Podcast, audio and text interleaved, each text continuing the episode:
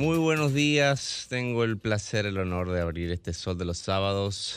Hoy, septiembre 3, ya encaminándonos a el último cuatrimestre del año. Soy Felipe Vallejos, la más reciente adquisición. Probablemente muchos de ustedes no sepan quién soy, pero aquí estoy formando parte de este Dream Team de los sábados. Les recuerdo que pueden escucharnos en la 106.5 FM en Higüey y Santo, Domingo, en el Cibao para todo el Cibao 92.1 FM, en el sur y en el este 94.7 y en Samaná 88.5 FM. Y bueno, la verdad que ha sido una semana bastante intensa con respecto a todo lo que ha pasado. Eh, la, la, variación de las medidas de coerción, por supuesto, uno de los temas que vamos a estar tratando el día de hoy.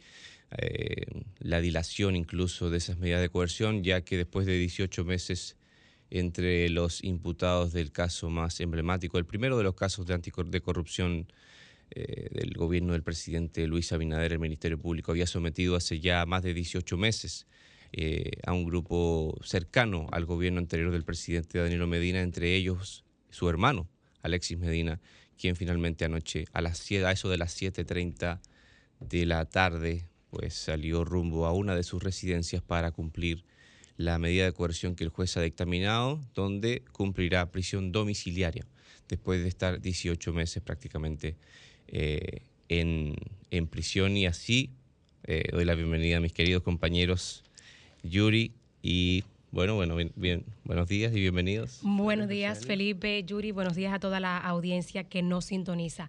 Mira, enganchando por ese último punto que tú señalas, me parece que hay alguna confusión con lo de la prisión domiciliaria, porque no tiene prisión domiciliaria, si, si no me equivoco. Lo que tiene es, además de la garantía económica de 60 millones de pesos, en el caso de Alexis. 60 millones, sí brazalete electrónico, impedimento de salida del país y presentación periódica. Millicent, que ya está con nosotros, que, nos confirme, pero creo que no tiene prisión. Pero ¿tú dices que puede salir de su casa? Es la, es, la información que, yo había visto en principio, Milis, en verdad, que Alexis no tiene prisión domiciliaria, que solamente presentación periódica. No está en su casa, tiene brazalete electrónico, por eso que, es una confusión, digamos, que mucha gente había tenido. Ah, o sea, aquello de que prisión por casa, en su caso no es. Lo que pasa es que eh, lo que hubo fue un cese de la prisión preventiva. Correcto. No no que la prisión se trasladó, digamos, a prisión domiciliaria, la coerción, me refiero, sino que lo que el Código Penal, el Código Procesal Penal establecen es que pasado esos 18 meses, digamos, cuando se declara un caso complejo, que fue el actual, ¿verdad? Ellos se mantuvieron 21 meses. Sí, pero tengo una confusión. ¿Para qué el brazalete si va a tener posibilidad de movilizarse salvo salir del país? Precisamente. Sí, efectivamente, por eso. Para ubicarlo donde esté aquí en el país en todo el país el brazalete tiene. Sí, recuerda, recuerda la foto que salió. recuerda la foto que salió. la medida también de impedimento de salida. Exactamente. Recuerda la foto que salió, por ejemplo, del caso este de la familia de La Vega, que, tiene un regidor y la madre diputada y tal, que salió una foto de ellos en un resort y entonces estaban ellos con los brazaletes en el tobillo, eh, digamos, y, de, de seguimiento en el resort, en la playa. Ahí. No, sé si lo, recuerdo. Diario Libre, 29 de agosto. Juez le impone arresto domiciliario e impedimento de salida. Pero Alexis ah, Medina. porque recuerda el juez Delvi Timoteo Peguero, al séptimo juzgado de la instrucción, varios lunes la medida de coerción, entre ellos Alexis Medina. Exacto, porque lo que pasa es que de como prisión es un preventiva, arresto domiciliario, garantía económica, impedimento de salida y grillete económico. Pues vamos, a, vamos a pues ver el detalle. variación, entonces. Vamos a ver el detalle porque como son varios implicados, a veces el tratamiento es general, pero yo quiero que ustedes, Yuri, Felipe y Roselvi, antes que todo, eh, me permitan presentar el bloque informativo de Noticias al Sol. Ahí está nuestro querido Humberto. Adelante, Adelante. Vamos con Noticias al Sol. Esto es Noticias al Sol. La ONU condena el intento de asesinato de Cristina Fernández. La vicepresidenta y expresidenta de Argentina volvió a nacer. Junta Central Electoral hace llamado de prudencia a los partidos. Señores, dejen gobernar a Avi tranquilo. Ministerio Público solicita 20 años de cárcel para Manuel Rivas y 30 para Argenis Contreras. En el mismo orden judicial, Alexis Medina quiere irse para su casa, pero procesos retrasan su salida. Mientras los combustibles siguen congelados, sin embargo, la resolución por formalización del trabajo doméstico está ardiente caliente.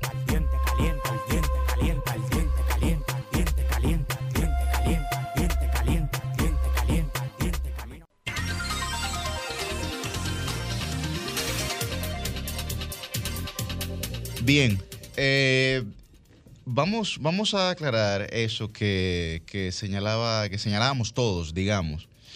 Lo que la confusión inicial se genera porque el artículo 241, numeral 3 del Código Procesal Penal sobre cese de la prisión preventiva dice lo siguiente. La prisión preventiva finaliza cuando su duración exceda de 12 meses. Eso es lo que dice explícitamente el Código Procesal Penal. Al tratarse en un caso en cuestión, eh, digamos, declarado complejo, se aumenta a un año, de un año a 18 meses, en los que por ley hay que poner en libertad al imputado.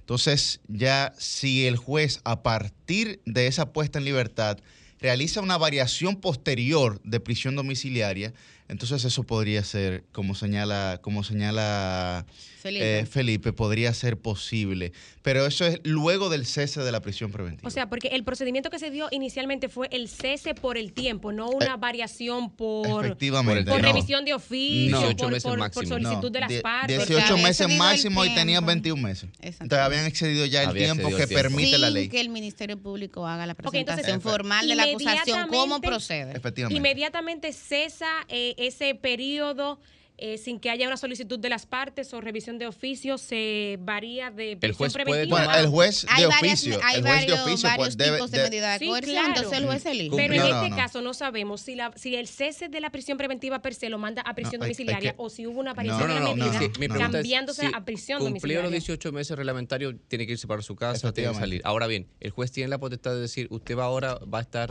preso. Con tal medida, correcto, con tal medida. Sí. Y ya esta medida de prisión preventiva está agotada completamente. Correcto. Ahora es una nueva medida de, de Efectivamente. que sabemos que hay ocho, entonces hay que ver si entre esas ocho, siete, si entre esas ocho le asignaron, que es lo que vemos, siete, de nuevo digo, si, si, es lo que vemos que algunos medios varían en, la versión, si le impusieron o no prisión domiciliaria dentro de las que le pusieron. Podemos, confirmar eh, dentro de un rato que vamos a hablar con el abogado penalista catedrático catedrático Miguel Valerio. Ah, y esa será una, una pregunta obligada. Sí, bueno, pues, pues, pues, muy bien, pues muy bien. Pero eh, como bien señalaba, como bien señalaba Felipe, también fue el caso de Fernando Rosa. Correcto. ¿no? Que son estas las dos personas que han puesto, digamos, eh, la, han, le han variado la medida de coerción, digamos. Estaba enfermo, ¿no? Y José Santana. Sí, sí, sí, sí, y José Santana. Sí, en el caso de don Fernando Rosa, eh, pues él previo a iniciar ese proceso traía una serie de situaciones de salud, incluyendo eh, una supervivencia a cáncer. No, pero ustedes lo tienen que ver físicamente, cómo entró y cómo, cómo estaban estos días en las audiencias eh, Don Fernando, sí, sí, una persona completamente distinta, sí. Sí, parece que, el sistema carcelario no, no ha sido diseñado para personas pudientes, porque en la larga historia judicial de República Dominicana es muy común que sí de verdad fuera el que más ah, eh, yo, pero yo te estoy hablando del caso particular de, Fernando Rosa. Sí, pero yo, sí, pero yo te estoy hablando de un caso particular, ¿entiendes? Mira que ni te mencioné lo demás. El caso de, de don Fernando Rosa que... que que no se le ha podido probar y yo te puedo asegurar aquí que tampoco se le va a poder probar nada porque todo lo que él hizo fue por la ley. Que la ley de Fompera hay que variarla, claro que sí, estamos de acuerdo. Ahora, las actuaciones que él desarrolló no violentaron ninguna ley. Bueno, eh, hay que ver porque el Ministerio Público tiene otra versión y algo de valor eh, le dio, le han visto los jueces que lo han conocido de manera preliminar el caso porque le habían ya de hecho dictado una de las medidas de coerción más fuertes, que es lo de la prisión preventiva. Pero bueno, yo igual creo que, aquí eh, lo importante es que la ciudadanía sepa que ahora que falta juicio, estamos apenas Como en la etapa preliminar y esto para nada, esto para nada implica eh, una decisión de fondo eh, simplemente son procedimientos que establece la ley, porque hay que decirlo, en nuestro país el sistema es bastante garantista, sobre todo, sobre todo para quienes tienen poder político y o económico. Eso hay que hay que mm, decirlo. Sobre todo para los que tienen relevancia mediática, yo diría. Me dicen independientemente si tenga poder económico y político. No, Yuri, ¿tú sabes por qué? Porque esa relevancia mediática en algunas ocasiones te puede jugar en contra si tú no tienes esos recursos económicos y políticos. por ejemplo. Roche RD dice, dice Precisamente, pero esa, pero esa relevancia mediática te puede jugar, digamos, en favor o en contra como le jugó a Roche. No estoy diciendo que te vaya a jugar en favor per se. Bueno, pero eh, ciertamente el sistema tema, desde mi punto de vista, desde mi opinión, mi querido Yuri Enrique Rodríguez, eh, mi querido Yuri Enrique Rodríguez, es que el, sistema es eh, sobre todo garantista para quienes tienen poder económico y político. Los procesos son muy largos y eso se debe a algo lógico. O sea, esas personas suelen poder tener acceso a abogados muy buenos, muy costosos, que usan, usan muchísimas tácticas dilatorias, buscan forma de alargar los procesos. Hacen su trabajo. Sí, precisamente, precisamente, porque ese es el trabajo de una barra de, defensa, es así. pero ¿qué pasa? Que, quienes, quienes no tienen ese poder político, ese poder económico, entonces no tienen acceso. A veces tienen, que conformarse con un defensor público o defensora de oficio, que a veces son muy buenos, son, gente muy apasionada, pero a veces no. Lo que veo la diferencia, y disculpen que interrumpa, lo que veo la diferencia que tú desarrollas, Milicen, no solamente enfrascarlo en una especie de ámbito económico-política, porque aquí nosotros hemos visto, aquí nosotros hemos visto cómo mujeres han denunciado concretamente que su, su agresor constante la hacía matar y la terminaba matando. Y entonces en este mismo espacio lo que nosotros hemos abogado es porque ese acceso a la justicia, que es un derecho fundamental, pueda garantizársela a todo el mundo, en cualquier caso en cualquier caso, sea un caso sonoro, como son los casos de corrupción, sea un caso de la niña Maribel, por ejemplo, de Pedernales de 18 años, que no la conoce nadie, tenía tres meses denunciando, pero la mataron. O sea que, que también eh, creo que la justicia debe de verse desde el punto de vista, digamos, del ciudadano normal, porque los ejemplos más leves son los más representativos.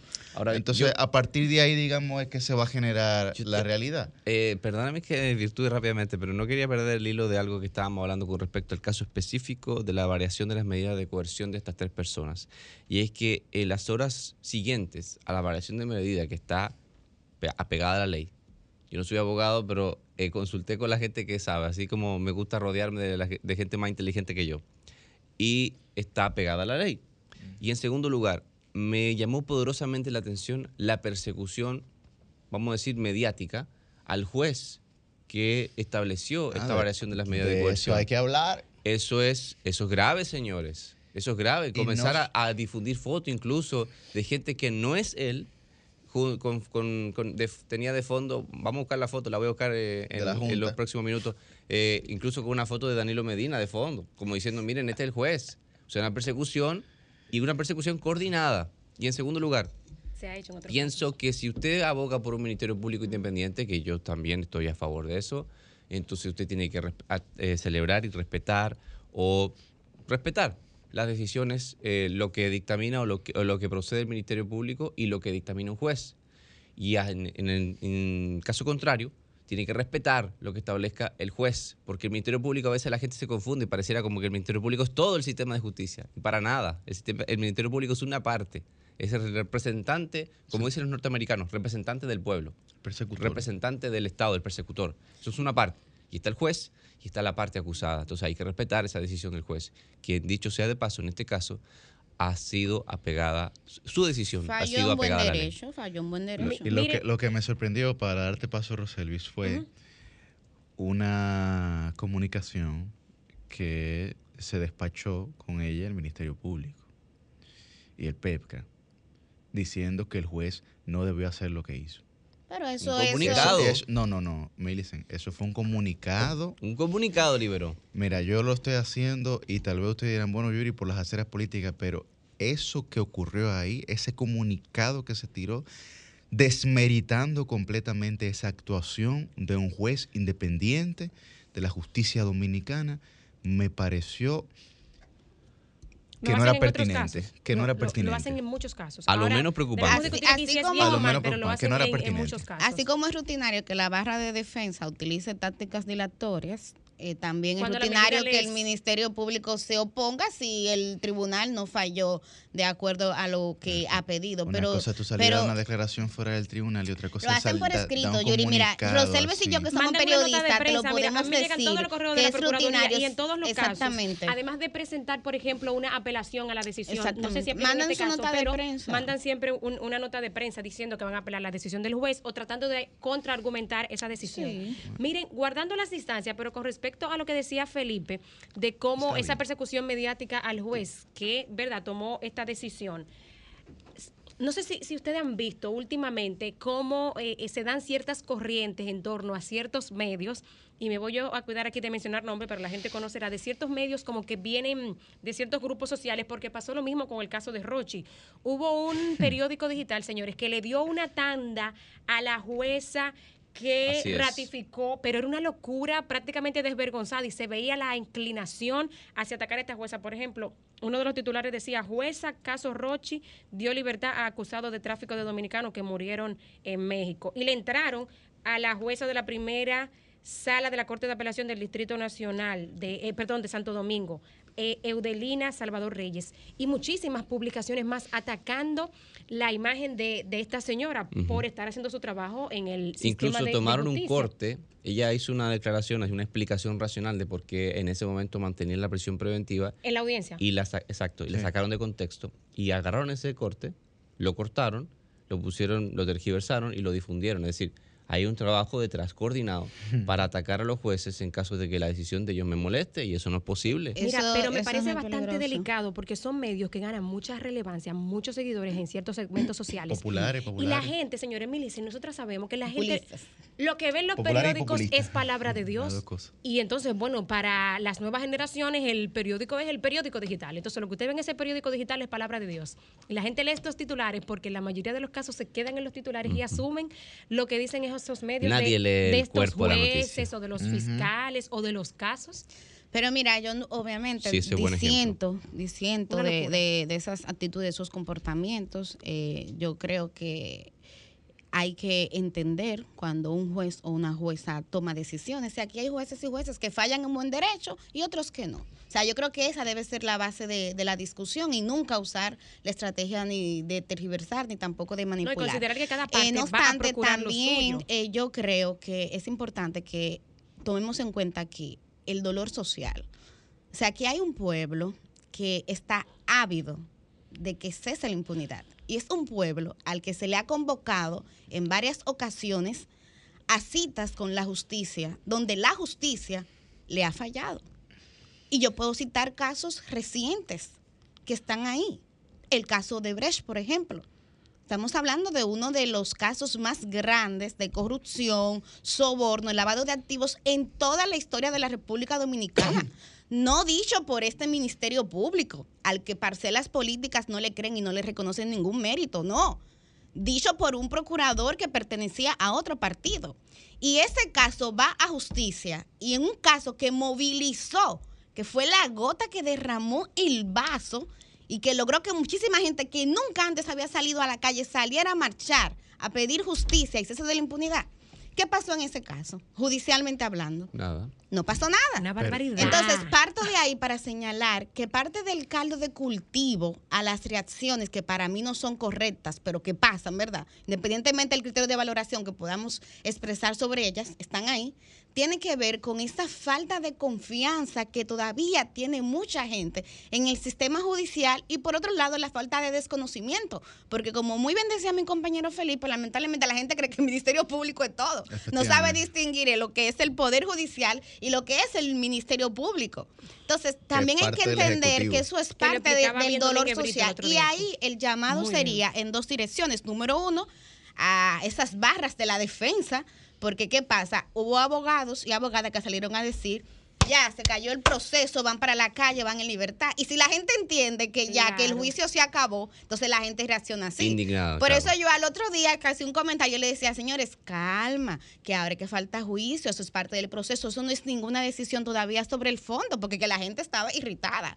Y lo otro también a nuestros colegas de los medios de comunicación, Roselvis, porque ustedes hablaban, claro, nosotros como medio tenemos una responsabilidad pedagógica también. Totalmente. Los medios no están solamente para entretener, y para informar, sino vamos a la teoría funcionalista, habla también de la importante función que tienen los medios de educar. Entonces hay que cuidar los titulares, porque mucha gente decía, todos los antipulpos van para la calle. ¿Cómo va a reaccionar la ciudadanía que, como ustedes muy bien decían, se quedan solamente con el titular? Pues entonces hay que estar preparados porque Yana Line Rodríguez y hay que avisar a la gente. Arremetió, señor, esta semana, ustedes vieron. Yo creo que quiso pescar en mal revuelto. Pero cuando cumpla 18 meses, que los va a cumplir y, el juicio. Pero ahí se presentó acusación. Y, entonces va a estar eternamente preso hasta que. Como quiera, va para afuera. Aunque se haya presentado acusación. Tú decías eso la otra vez y lo dejaron. ¿Eh? Tú decías que le iba para afuera la otra vez. Bueno, cuando se iba a revisar. Otra pregunta para nuestro yo, querido Miguel. O sea, tenía un criterio. Vamos a anotar, Fernando, Vamos a anotar, O sea, lo planteaba desde un criterio jurídico y yo decía, bueno, si es por lo que el proceso ha demostrado hasta ahora, pudiera él estar llevando ese caso en su casa igualito que ahora, porque ahí tampoco, digamos, se genera una situación en el que se ponga en peligro el proceso. Pero, ese caso... En materia procedimental, en este caso sabemos que en el caso de Alexis eh, venció el, eh, plazo. que tú decías que era a los 18 meses y duraron 21 y no se ha presentado acusación. Sin presentar en el caso de recordemos la acusación de 12 mil páginas, se presentó. Aún así, puede, si llegan los 18 meses, cesar la prisión ah, No le pregunte a Yuri. Anotamos para Miguel. Que Yuri te va a decir sí, va para afuera. no, no, no, pero mira, brevemente. Eh, fue en julio. Sí, ya tiene un año. En, julio cumplió un año.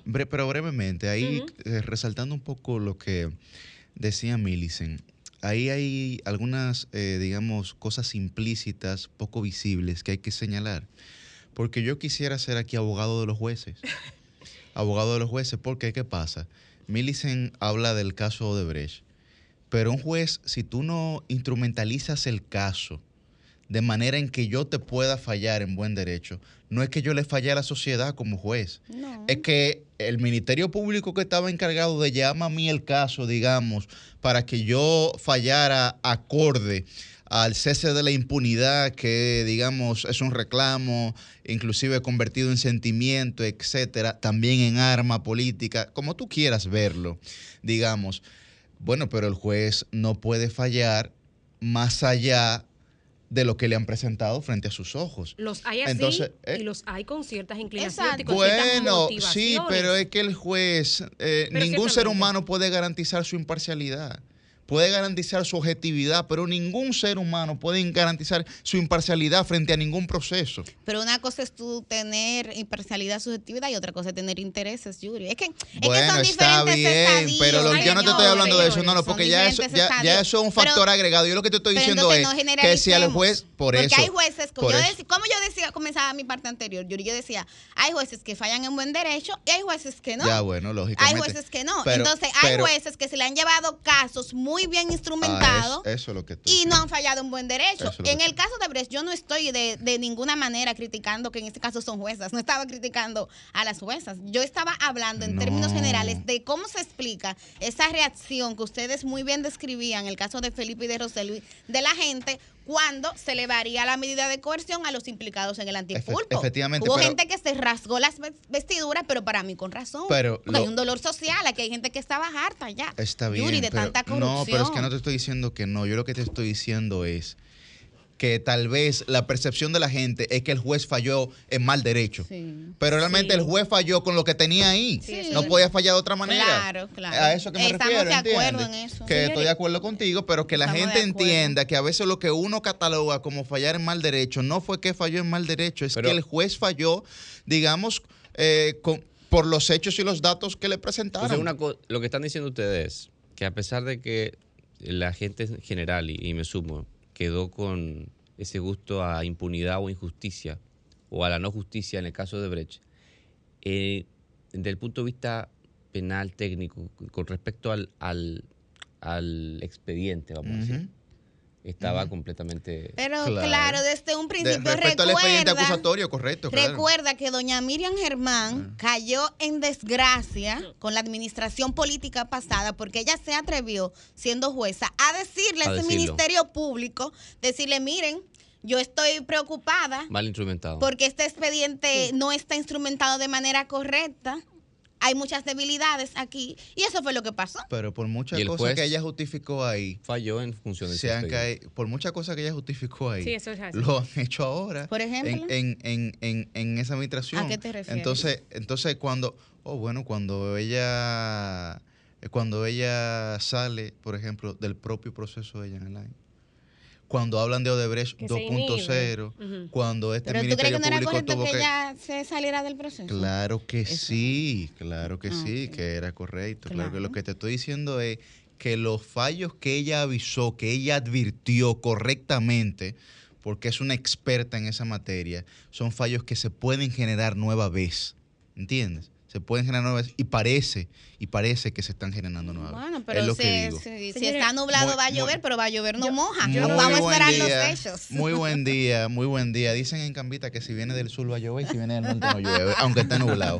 buen día, Susi. Buen día, compañeros. Miren, eh, sobre este tema de todos estos casos eh, judiciales de corrupción, específicamente sobre el caso eh, Antipulpo, que es el que más reciente pues se han dado noticias sobre eh, la variación de esta medida de coerción donde varios imputados, incluyendo Alexis Medina, van a estar cumpliendo la modalidad de arresto domiciliario mientras tanto, en lo que se averigua el caso. Yo creo que lo importante es que podamos em, informar un poco mejor y como señalaba Milicen, educar a las personas recordando estas funciones que bien ella mencionaba hace un momento de los medios, que es informar, educar y entretener. A veces eh, hasta los medios informativos entiendo yo que muchos se dedican es a entretener, porque como que hacen un relajo con la información y un show que lo que parece es un programa de espectáculos. Pero bueno, eso ya son otros 500. Y nosotros tenemos que educar a la población intentando enseñarles como tratamos de hacerlo aquí, como se trata de hacer en otros espacios de televisión donde participo, que una medida de coerción no es una condena. Exactamente. ¿Qué hacemos nosotros con una medida de coerción, de prisión, de un año de prisión, etcétera? cuando luego por un em, expediente flojo, poco sustentable, esa persona se va a ir free para su casa. Entonces, lo que tenemos que apostar como sociedad es no hacer tanto show mediático con las medidas de coerción que gran parte de la población entiende que ya ese es el proceso. Señores, aquí hay gente diciendo que muchos procesos anteriores que han acontecido. Ah, que ya que la persona, como lo mandaron para su casa, ya está libre. No, no, señores, si hay mucho juicio eh, por dónde cortar o por dónde seguir, nosotros tenemos que informarlo claramente y la gente estar muy pendiente de eso. Recuerden lo que dijo eh, la semana pasada Ana Andrea Villacamacho aquí, que el caso de Andrés Castillo sigue, que ese proceso sigue, que no se ni se lleven de mediatura y así como ese hay muchos otros. Y creo que eso es lo que nosotros tenemos que tener, tener claro. En Antipulpo, que pongan esos expedientes, que elaboren esos expedientes, los estructures, los estructuren lo más fuerte posible. Si ya están estructurados en el proceso, yo no sé bien, no soy abogada, no, no tengo un seguimiento profundo de ese tema, pero si el Ministerio Público que está llevando ese caso tiene oportunidad de seguir trabajando el mismo, que lo haga, que lo presente y que presente toda la prueba de manera correcta. De lo contrario, no hay mucho que hacer. Vamos, vamos de inmediato con el profesor Miguel Valerio, que ya está con nosotros para que, para que podamos aclarar todas estas dudas. Empecemos con las 50 preguntas que tenemos. que, sabemos que también son dudas de la sociedad. Muy buen día, profesor. Buenos días, buenos días. No veo quiénes están en cabina, pero bueno, buen día a todos. Bueno, en cabina Felipe Vallejos, eh, Roselvis Vargas, Susi Aquino Gotró, Milicen Uribe y un servidor Yuri Enrique. Bueno, eh, muchas gracias, especialmente a Susi, que creo que dio a luz, ¿no? Ay, sí, hace dos meses y ese gordo tiene más de 14 libras. Vaya, vaya. Muchas felicidades a, a ti, a tu madre, quien es una gran amiga, y evidentemente Millicen y yo, que somos hermanos y que salimos de una misma casa. Para que lo sepan, Miguel Valerio y yo somos hermanos. Tenemos un padre en común. Bueno, adelante. Mire, yo, yo creo que esta materia, eh, bueno, esta pregunta es inicialmente un tema de, información, un dato que nos falta. Dentro de la medida, eh, bueno, que va a cumplir ahora Alexis Medina, ¿está o no la prisión domiciliaria? Y con ello queremos saber Sabemos que, según discutíamos aquí, cesó la prisión preventiva por haberse ya concluido el, tiempo, que según nos explicaba Yuri es de 18 meses. Entonces, ¿la prisión domiciliaria es automáticamente pasa este cese de la prisión preventiva o cuál es la situación con respecto a eso? Mira, eh, realmente el problema de la legislación dominicana es que al final de cuentas uno nunca tiene una eh, visión eh, automática de la ley, sino que la ley evidentemente tiene muchas interpretaciones posibles. En ese sentido, eh, lo, escuchaba hablar, creo que a Felipe o a Yuri, uno de los dos, y es exactamente eso, que se haya variado la medida de coerción no significa bajo ningún concepto que esa situación haya cesado, sino todo lo contrario. Yo entiendo que después de la variación de la medida de coerción, el proceso penal acelerará su curso y pasaremos la etapa de la medida preliminar, porque si hay algo que quiero decir, lo he reiterado en varios programas de televisión, es que las fechorías que se describen en ese expediente, ya en un, en un expediente acusatorio con muchas evidencias, tendrán que ser evaluadas en su momento porque no hay duda, y en el caso mío represento en ese caso a este, de que hay pruebas a borbotones de que se licitaba con cinco y seis compañías del señor Alexis Medina en perjuicio de la compañía de electricidad eh, distribuidora del Este. Entonces, esa es una cosa que quiero aclarar. Ahí no se juzgaron pruebas ni se juzgó de ninguna manera la culpabilidad o no del señor Alexis Medina. Miguel Rosales Vargas de nuevo.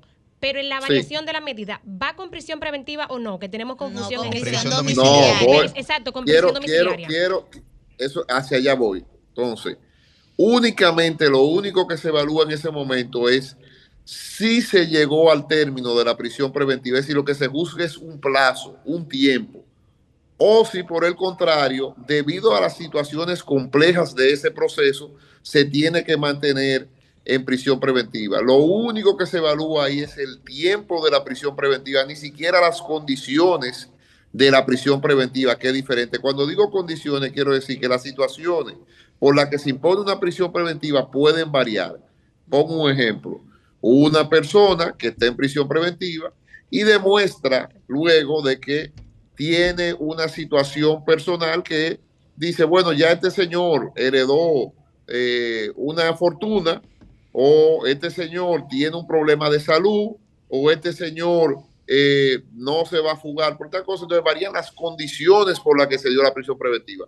Por el otro lado, no. Por el otro lado, lo único que se evalúa es el tiempo de la prisión preventiva. Y cuando se evalúa el tiempo de la prisión preventiva, se determina quién aplazó o no las audiencias. Que ahí sí yo tengo una crítica a la sentencia del juez, porque nosotros decimos que varios de los aplazamientos de esas audiencias se debieron a Alexis Medina. O sea, el cómputo no es matemático, sino que se ve si usted, por ejemplo, cada audiencia que se va a preliminar tiene un pedimento que sea, eh, digamos, eh, banal, evidentemente que esos plazos que se aumentan, si se aumentó un mes, se le carga al imputado. Eso es lo que ha dicho la Corte Interamericana. Entonces ahí, como usted bien dice, lo único que se evalúa es cuál es el tiempo de la prisión preventiva y se pasa a otra, a otra medida de coerción como hizo el juez. Miguel, dos preguntas ahí conectadas.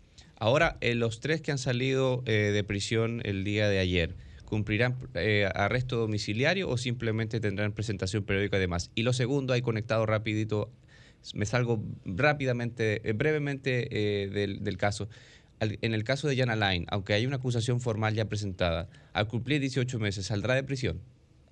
Es que vuelvo y repito, el cálculo no es matemático. El juez va a tener que revisar las condiciones del tiempo de cumplimiento de la prisión preventiva. Fíjense que no estoy diciendo eh, la situación por la que está en prisión preventiva, sino el tiempo.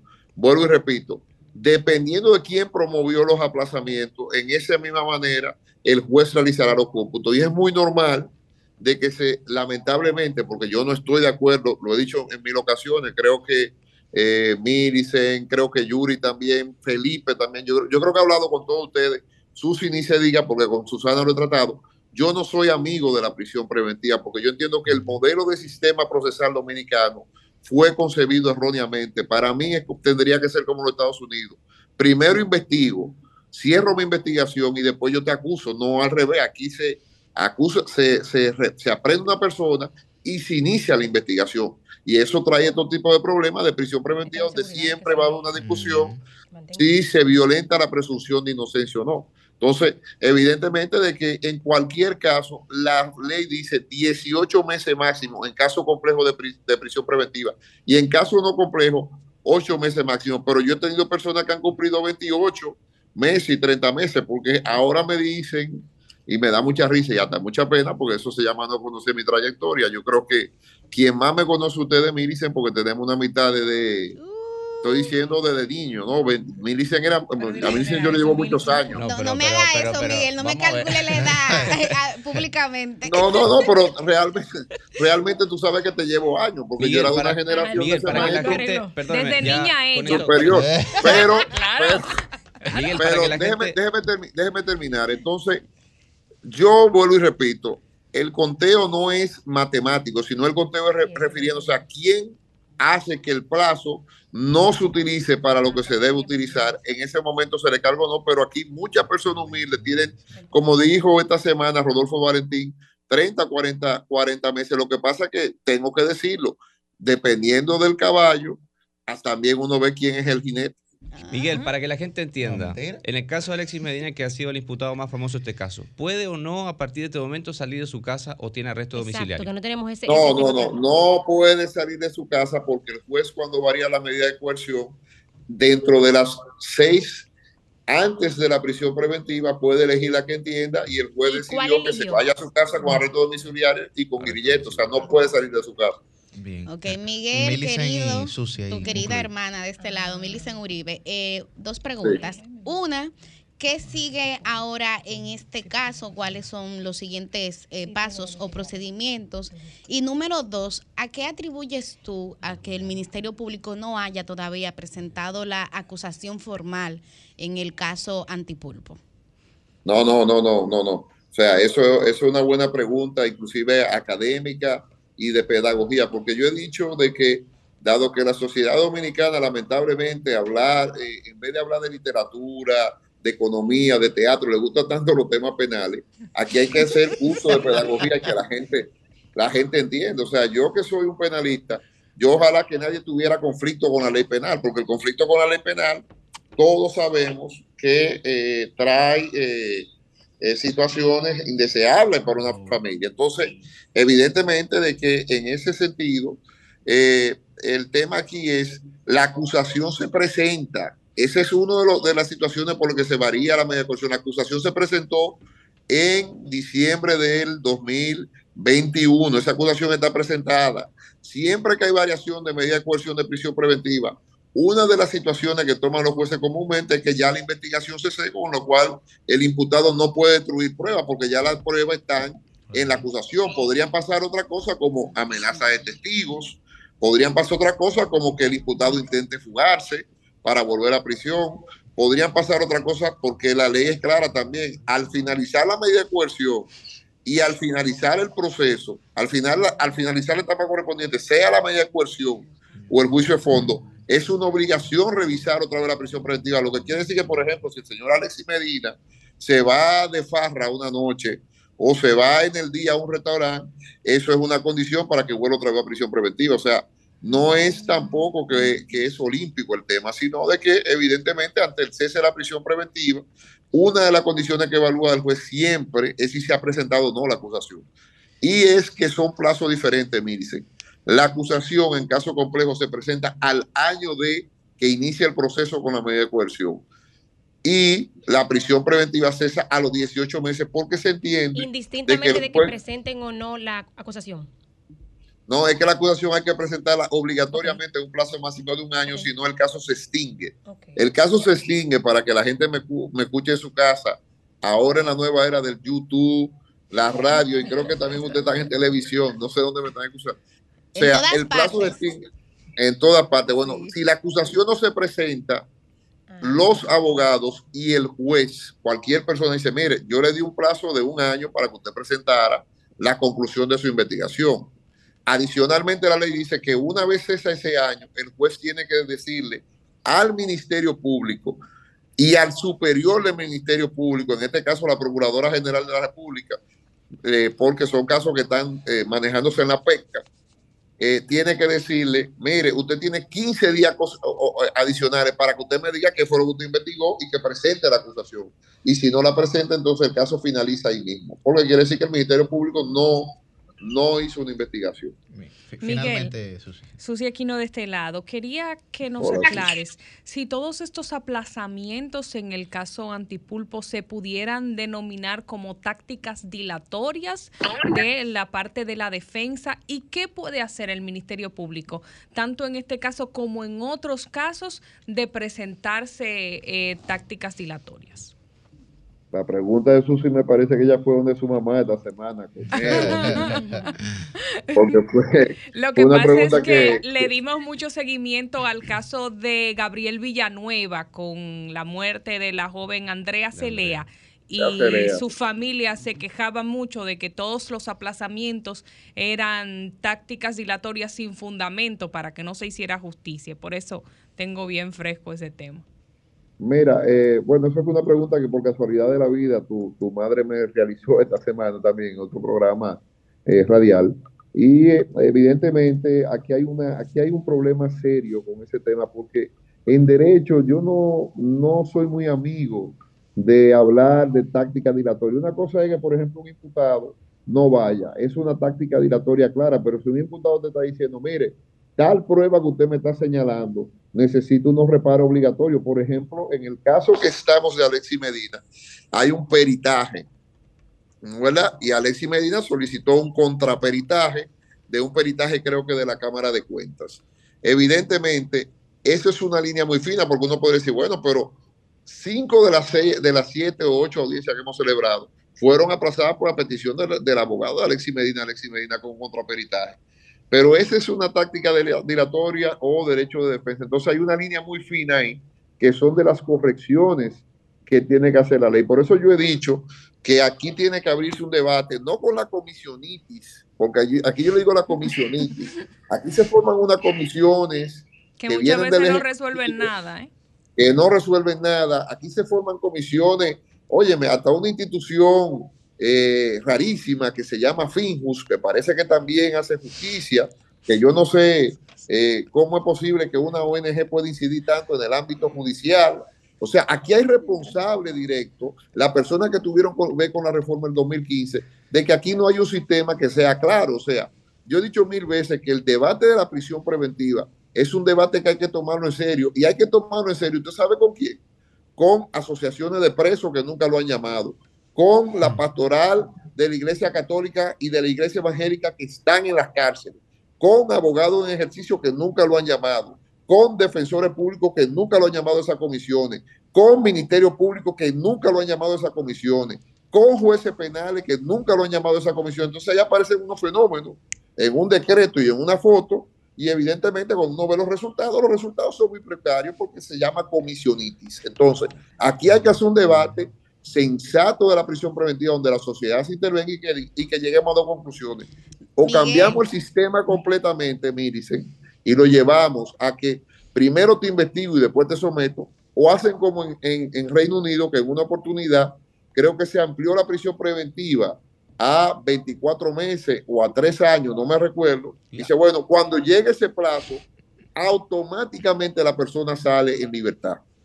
Te reitero la pregunta, querido hermano. ¿Cuál es entonces el siguiente paso en este caso Antipulpo? Confirmé, como bien decías, en diciembre del año 2021 fue presentada la acusación por parte del Ministerio Público en el caso Antipulpo. Pero ahora, ¿cuál es el siguiente paso entonces, Miguel? Ah, me parece que se nos fue. Que se nos fue el Zoom. Mm. Sí. Se acabó el tiempo del Zoom.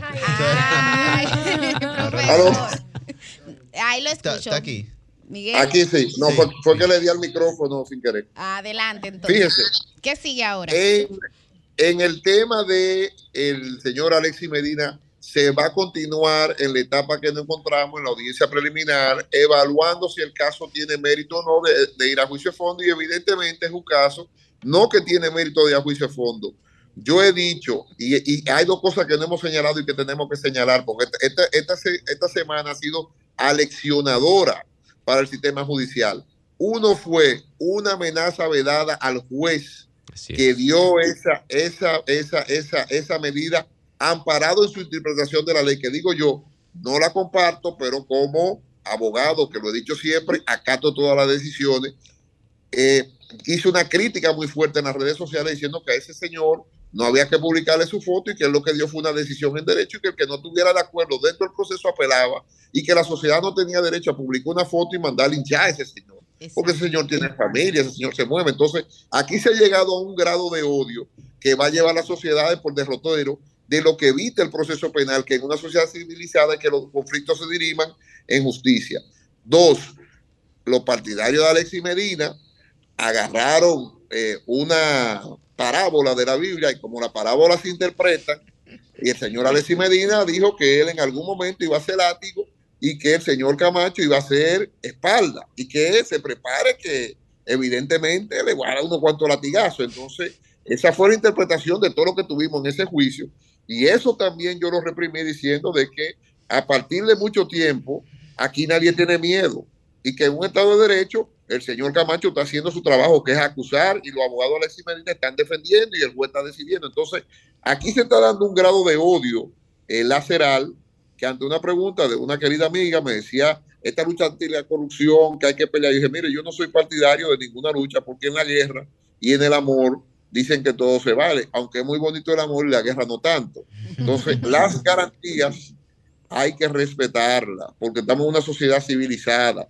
Ese grado de odio y de pasión que hay también tiene que bajar un poco porque el Ministerio Público lo único que ha hecho es su trabajo. Ha acusado, lo único que ha pasado es que el tiempo de los procesos van a durar, estos procesos no se van a acabar ahora. Entonces, esas amenazas en redes, esa amenaza del señor Alexis Medina un poco arrogante, prepotente, despectiva, eh, fuera de todo lugar, son cosas que evidentemente sí la crítica social se ha hecho eco y que yo, que fui perjudicado con la decisión, defendí al juez, pero también defendí al señor Camacho.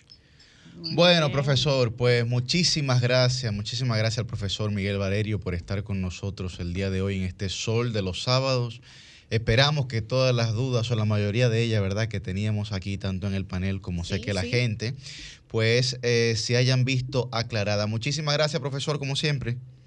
Bueno, me levantaron temprano, todavía tengo a la señora durmiendo, así que voy a aprovechar para tomarme un cafecito Santo Domingo ahora. Ay, qué madruga, Dios lo ayuda. Fue por una buena causa, Miguel. Un abrazo, hermano. Gracias, un abrazo, Milton. Abrazo, abrazo. Bueno, pues de inmediato vamos a pasar, eh, Humberto, vamos a escuchar a la gente, a ver qué, qué la gente quiere decir de este y otros temas. Comunícate 809 540 1065 1-833-610-1065 desde los Estados Unidos. Sol 106.5, la más interactiva.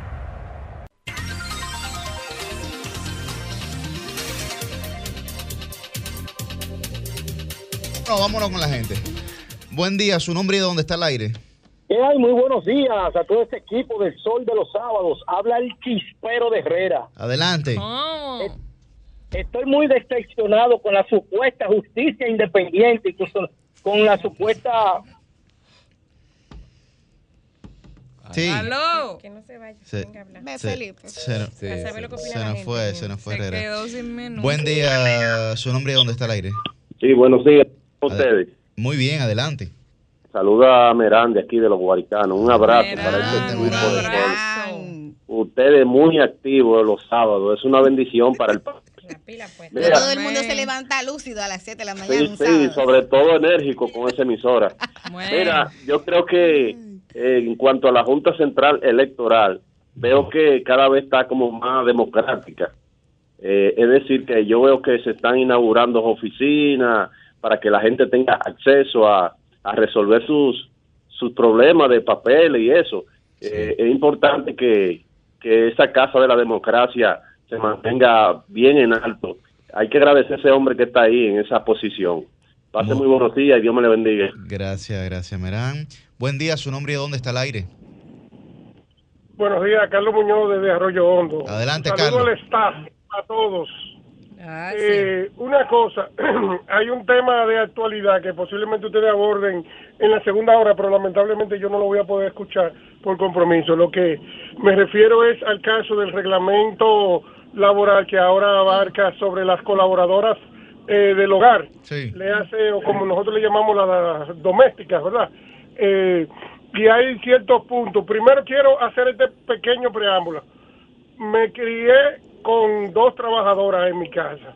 Y para mí la trabajadora no era una empleada de servicio, era un familiar, porque muchas horas me la pasaba yo con ella desde mi niñez hasta mi juventud. Y, y con ese modelo me casé y comencé también con dos trabajadoras, pero la situación, el modernismo, eh, la estrechez eh, económica, las falta de oportunidad y la otra oportunidad hicieron que yo desapareciera de usar ese modelo pero yo soy un abanderado de, de esas personas que brindan servicio en las casas. Ahora entiendo que esto que le han dado a ella es una especie como de un caramelo envenenado, porque primero es un reglamento, no es una ley, y el reglamento entra en ciertas contradicciones con el código eh, laboral, porque habla de que una doméstica de tiempo completo en una casa, la mitad de su salario se considera el almuerzo y la comida y ahora se han atrevido a fijar un salario mínimo que a mucha gente no le hace mella, pero a otros sí. Eh, a mí no me importaría pagarle hasta 20 mil o, 30 mil pesos a una doméstica que haga su trabajo y que uno la valore como persona, como tal. Pero ¿cuántos hogares de menos de de clase media o rozando la clase media no pueden pagar y necesitan una doméstica. Lo otro es que el, el nuevo reglamento está como calimocho, no habla de las que son eh, de trabajo diario o, que, van una o dos veces a la semana. Y sobre todo esas que trabajan en diferentes casas de familia, ¿quién las va a inscribir en la seguridad social? O sea, si va a cinco casas a la semana la va, a tener cinco cotizantes o cinco cotizaciones de la TCS. Gracias. Bien. Buen día, su nombre y dónde está el aire. Buenos días, Juan Luis de Montecristi. Adelante, Montecristi. Eh, referente al tema de la doméstica, Dale. el 95% de las personas que trabajan en casa de familia tienen un seguro de senata, al que es gratis. Al momento de yo inscribirla, ¿usted cree que estarán de acuerdo en que yo le descuente el dinero? Muy difícil. Bueno, ahora son subsidiados, en el nuevo modelo se plantea subsidiado contributivo. Pero ya estaban en el subsidiado. Bueno, pero, pero si usted está trabajando, porque yo voy a hablar de eso, voy a hablar de eso en mi comentario porque aquí hay un miedo a la formalización. Y funciona. Entonces, si usted, sí funciona. Si funciona usted, el subsidiado. Ay, por favor, con muchas deficiencias. No, no, no, el seguro SENASA funciona muy bien. Funciona en muy hospitales. Funciona, bueno. en hospitales. No, funciona muy bien. en clínica, el subsidiado no. el subsidiado no. Ah, bueno, bueno, bueno, Buen día, su nombre, ¿dónde está el aire? Buenos días, Agustín Sánchez, Cancino Santo Domingo Este. Adelante, Agustín. Quiero aprovechar este espacio. Buenos días a todos para hacer un llamado a las autoridades de la CAS, Obra Pública y Deporte. Resulta que en el sector de Cancino Centro, donde resido, para el lunes, hay programado una jornada de protesta. Y lo que hemos notado aquí en el sector, han venido algunos líderes, dirigentes, funcionarios, a querer amedrentar a, a los organizadores, pero yo entiendo que lo que deben venir es a brindar soluciones a una comunidad que ha esperado mucho por soluciones de agua, de instalaciones deportivas y atención a las que existen. Y además, otro caso de una escuela que está en construcción hace siete años y está paralizada y está habitada por ciudadanos migrantes ilegales. Entonces, atención a las autoridades del Ministerio de Educación, Deporte, la CAS y obra, Obra Pública. Buenos días. Bien, gracias, gracias Agustín. Vámonos con dos llamaditas más, ¿verdad? Vamos a Buen día, su nombre dónde está el aire. Cariñosamente habla Reta de Las Palmas. Adelante. Óigame, yo veo mucha gente hablando de que Luis para el 24. Pero ¿y en qué está el pueblo dominicano? ¿Qué ha hecho Luis Abinader? ¿Qué problema resuelto? Al contrario, todo está caro, la energía eléctrica, la delincuencia acabando, los haitianos. Y usted me va a hablar a mí de cambio, ¿de qué maldito cambio? Bueno, ahí está su llamado, ahí está. Buenos días, su nombre y de dónde está el aire. Diría Liz Mieses, wow, men. Buen día, su nombre y de dónde está el aire. Y otra cosa más que diría fuera de la... Buenos, buenos días, Benjamín Santana de Santo Domingo Este. Adelante, Benjamín. Eh, quisiera saber, por favor, la ley para el arresto domiciliario aplica para los pudientes y también para los no pudientes, porque en la historia nunca se ha visto que una persona no pudiente, después que se le vence su plazo, como está sucediendo ahora con el imputado Alex, se le dé prisión domiciliaria, sino que lo mantienen en prisión de manera también ilegal. Entonces, la ley es justa, es, es igual para los dos, entonces tenemos que valorar eso y ser justos en las dos medidas, tanto del pudiente como el no pudiente. Gracias. El, que se roba un pollo aquí y lo mete en prisión preventiva, nada más se odia. De por vida. Nada más se odia. Buen día, su nombre y dónde está el aire. Si no, pues llamamos con esta última. Buen día, su nombre y dónde está el aire. Buenas. Sí, está el aire. Buenos días, que dice el, mejor equipo de, de RCC Media. Buen día, buen día, León, buen día.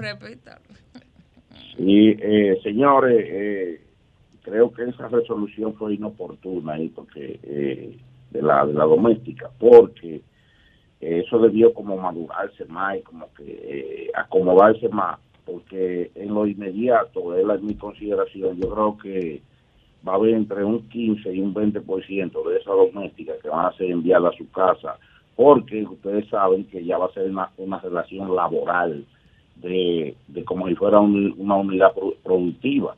Y es posible que ya empiecen a buscarse eh, abogados, estos tigres de abogados, a romper a demandar para irse a, a, embargar todo lo que tenga una casa por cualquier eh, eh, disparate que pase. Y otro, y, por, para terminar, señores, si ustedes se fijan en esos reportajes que yo he estado viendo ahora, y fotos y videos, hay decenas de escuelas que están en construcción y casi finalizadas, que en vez de estar dándose docencia en, esa, en esas escuelas, que no se eh, le quitaron el dinero de educación, en vez de terminar esas escuelas, que están ocupadas por haitianos, con tigres dominicanos, tigres haitianos, rentándosela eh, como si fuera, como si eso fuera un hotel. En cada aula hay dos y tres familias haitianas cobrando los 1.500, los 1.000 pesos y 5.000 pesos. Eso, pesen eso, hágase un comentario ahí, porque yo sé que de, la presidencia lo están escuchando, para que vayan y resuelvan eso.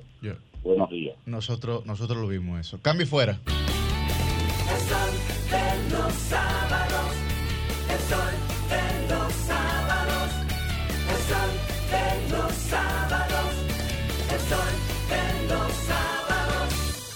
Bueno, a las 7, a las 8, a las 8 y 8 de la mañana, iniciamos nuestra ronda de comentarios en este Sol de los Sábados y es el turno de nuestro abridor estelar. Muy buen día para don Felipe Vallejo. Buenos días. Eh, y hablaré de la comunicación de gobierno. No, son bromas. El gobierno va a pensar que yo estoy contratado para tirarle todos los fines de semana y no, no es así. La verdad es que, como bien saben, mi familia es dominicana, pero mis orígenes son eh, del fin del mundo, por no decir otra cosa. Es decir, de Chile. Pero este país, República Dominicana, me ha dado todas las oportunidades y no estaría sentado hoy aquí si no fuera por, por este maravilloso país. Pero debo hablar del plebiscito del día de mañana, del 4 de septiembre, donde más de 15 millones de chilenos están llamados a votar para aprobar o rechazar la nueva propuesta constitucional redactada por una convención que a todas luces parece no satisfacer a la gran mayoría de los chilenos, según las encuestas más recientes que le daban incluso hasta una diferencia de 10 puntos porcentuales. Leo esta mañana que esa diferencia se ha reducido a entre 5 y 10, pero siempre en favor del rechazo. Retrocediendo un poquito en la historia, todo este proceso arrancó en octubre del 2019 cuando dejamos de ser el oasis que el, el presidente Sebastián Piñera había dicho en ese momento. Decía, poco antes de octubre del 19, Chile es un oasis en medio de esta situación tan calamitosa de Latinoamérica y sin embargo nos dimos cuenta que no era así. De hecho, fue solamente eh, el alza eh, sistemática del precio del metro en Santiago de Chile, la capital, eh, lo que desató la furia de los ciudadanos y las consecuentes manifestaciones, primero pacíficas y luego ya violentas. Se tornaron violentas, con saqueos incluso en distintos puntos del país. De hecho, han visitado la República Dominicana colaboradores de aquel gobierno y nos han dicho en privado que Chile estuvo a pocas horas de entrar en guerra civil. Para no repetir lo que le pasó a Fernando de la Rúa en Argentina en el 2001 cuando tuvo que salir despavorido en helicóptero de la casa de gobierno, busque las imágenes, eh, Piñera obligó a su gobierno a buscar una, a una, una salida política a una crisis social. ¿Y cómo podíamos atraer a la oposición en ese momento con un pacto, un pacto político? Y el pacto político que eh, propuso la oposición fue una nueva constitución. La oposición respondió al unísono, queremos una nueva constitución. La actual, la actual que tiene Chile, aunque con varias reformas y con la firma del presidente, eh, el expresidente Ricardo Lagos, tiene sus raíces eh, la que la alegó al país el dictador y presidente de Chile durante 17 años, Augusto Pinochet. Esa reforma, la constitucional, la más fundamental de todas, es, era el piso fundamental o la base para llamar a la paz y procurar un retorno a la normalidad tras meses de una seria convulsión.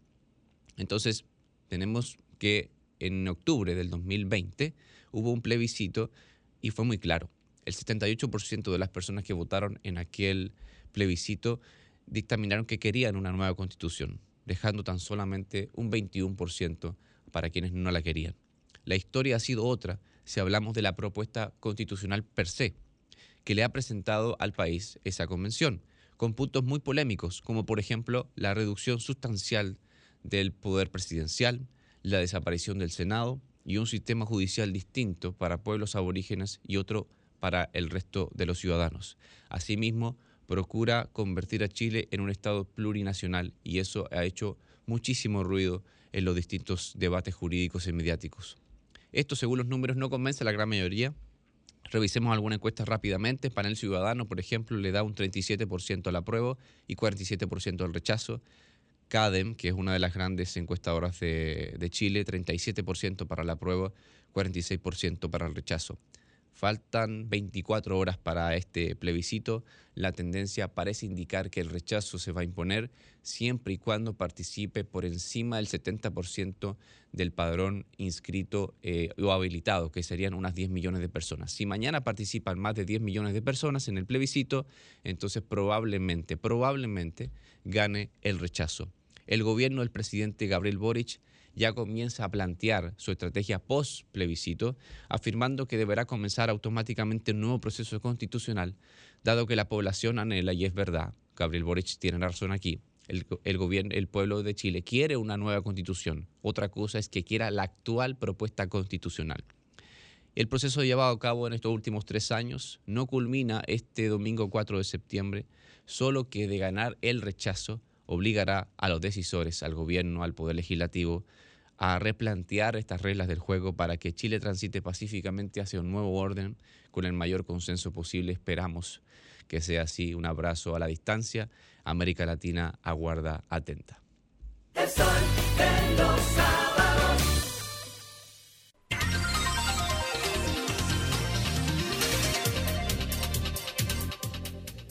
Las 8 y 13 minutos de la mañana, variando un poco el orden hoy, hay que renovarse, hay novedades. Vamos a escuchar en este momento el comentario central del coordinador de este espacio y además titán de la juventud dominicana. Me refiero a mi querido compañero Yuri Enrique Rodríguez. Muchísimas gracias, Milicen, y muchísimas gracias a toda la gente que nos sintoniza. Miren, vamos a hablar un poco de, del tema este de las resoluciones que ha sacado el Ministerio de Trabajo y que hace un tiempo ya veníamos hablando de este tema, que es el tema de las trabajadoras domésticas o las colaboradoras del hogar, como se ha decidido, digamos, llamarle, ¿no? empezando de ahí, partiendo de ese escenario, del simplemente, del hecho, ¿no?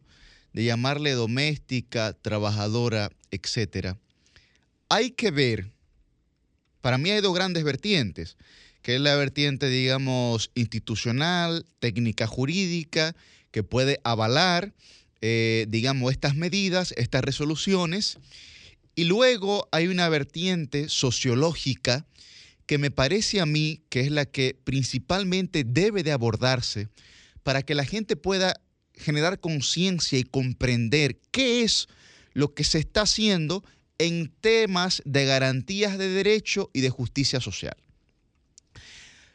Por ejemplo, cuando usted comienza a formalizar a estas colaboradoras del hogar, usted está generando una apertura a una serie de garantías jurídicas en favor de esas mujeres que previamente no tenían. Y yo sé que los cuestionamientos pueden ser anchos y altos, ¿no? Pero tenemos que tomar en cuenta varias cosas.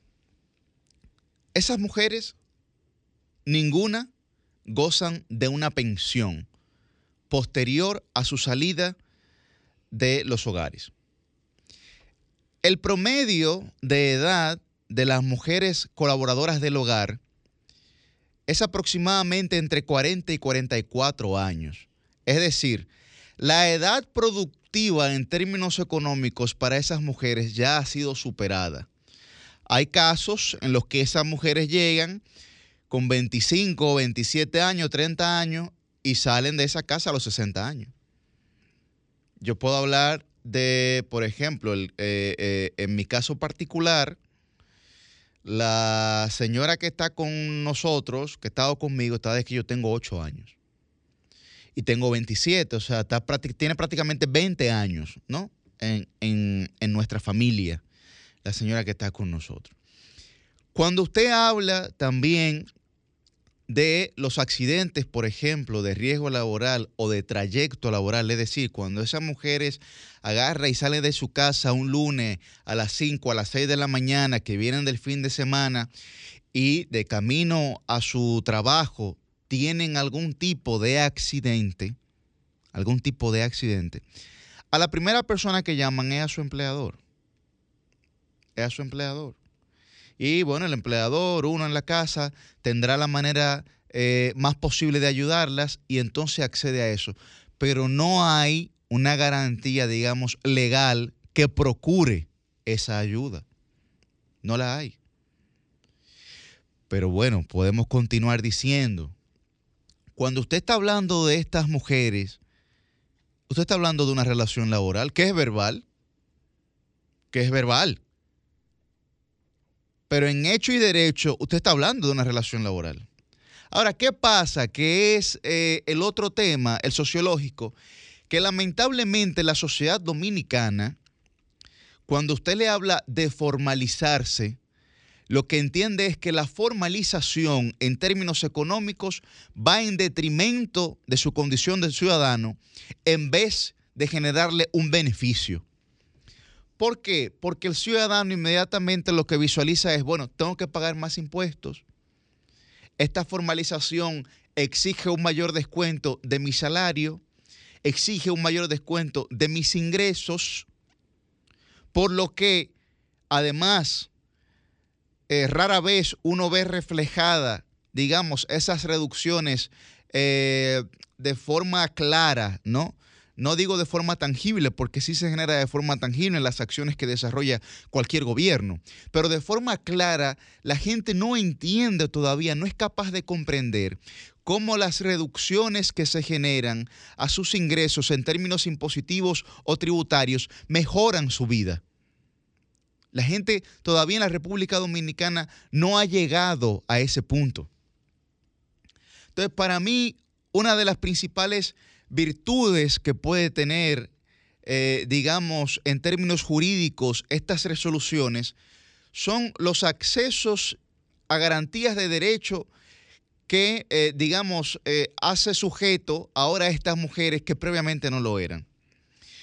Pero bueno, llamaba un, un, un escucha, un oyente y decía, pero es que se ha dado la tarea de colocar un salario mínimo que posiblemente a mucha gente no le haga mella, pero a otros sí.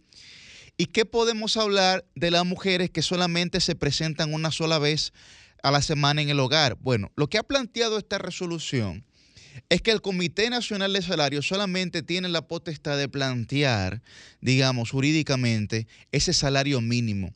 Pero ese salario mínimo está atado a una condicionante que es que las mujeres las mujeres que son sujetos eh, de ese salario mínimo son las mujeres que duran 44 horas a la semana. Estamos hablando de jornadas laborales de 44 horas semanales. No estamos hablando, no estamos hablando de las mujeres que van una o dos veces por semana, que en ese caso ya la propia ley, el propio código laboral también establece cómo se tienen que calcular esas proporciones. Ahora bien, el registro, que es otro, digamos, otra inquietud que tiene la gente, el registro de estas mujeres, de generar ya esta relación formal de empleador. Eh, trabajador dentro de la tesorería de la seguridad social, que es la TSS, yo le hacía una pregunta a una persona que está empapada del tema, le decía, mire, pero aquí la gente, y reitero los temores que tiene la ciudadanía, la gente inmediatamente cuando se inscribe en temas de la TSS tiene miedo de que eso se lo linkeen, de que eso se genere un nexo causal con la DGI. Con la DGI. Entonces, ¿qué me dice esa persona? No, Yuri, mira qué es lo que pasa. Que se va a generar para esa inscripción un tarifario. Entonces, luego de que usted paga esa factura, eh, ese tarifario, eh, por esa inscripción de esa colaboradora del hogar, no es que se le va a generar un descuento a esos ingresos ni del empleador ni del trabajador, eh, un descuento como se genera, digamos, eh, del salario en las otras eh, situaciones, las situaciones que uno comúnmente conoce. No, aquí hay un tarifario, que hay un tarifario, bueno, y luego de que se pague ese tarifario, ya ahí los montos pueden ser el que sea, no tiene que ser el mínimo, que son el de los 10 mil pesos, sino que puede ser cualquier tipo de monto. Ahora, la gente, yo he visto en las redes sociales que la gente dice, bueno, pero es que la señora que trabaja en mi hogar me dice que ella no quiere que hagamos contrato. Vi uno muy que, pretendía ser jocoso, que decía, ella me dice que hacerme la cena a mí no le parece ningún tipo de inconveniente, que eso está dentro de lo que yo le pago, y entonces, ¿qué yo debo hacer? Bueno, lo que pasa es que ahí entra nueva vez la parte sociológica e idiosincrática de nosotros como sociedad.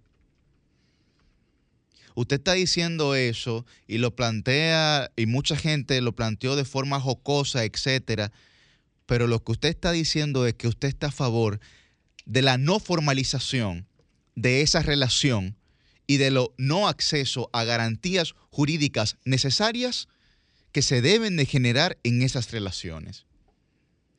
Y yo sé que nosotros como sociedad tenemos siempre mucho miedo, mucho miedo eh, a lo nuevo. Veía, veía un, un tuit que colocaba eh, Chanel Rosa en el que él decía, en el que él decía eh, lo siguiente, lo siguiente.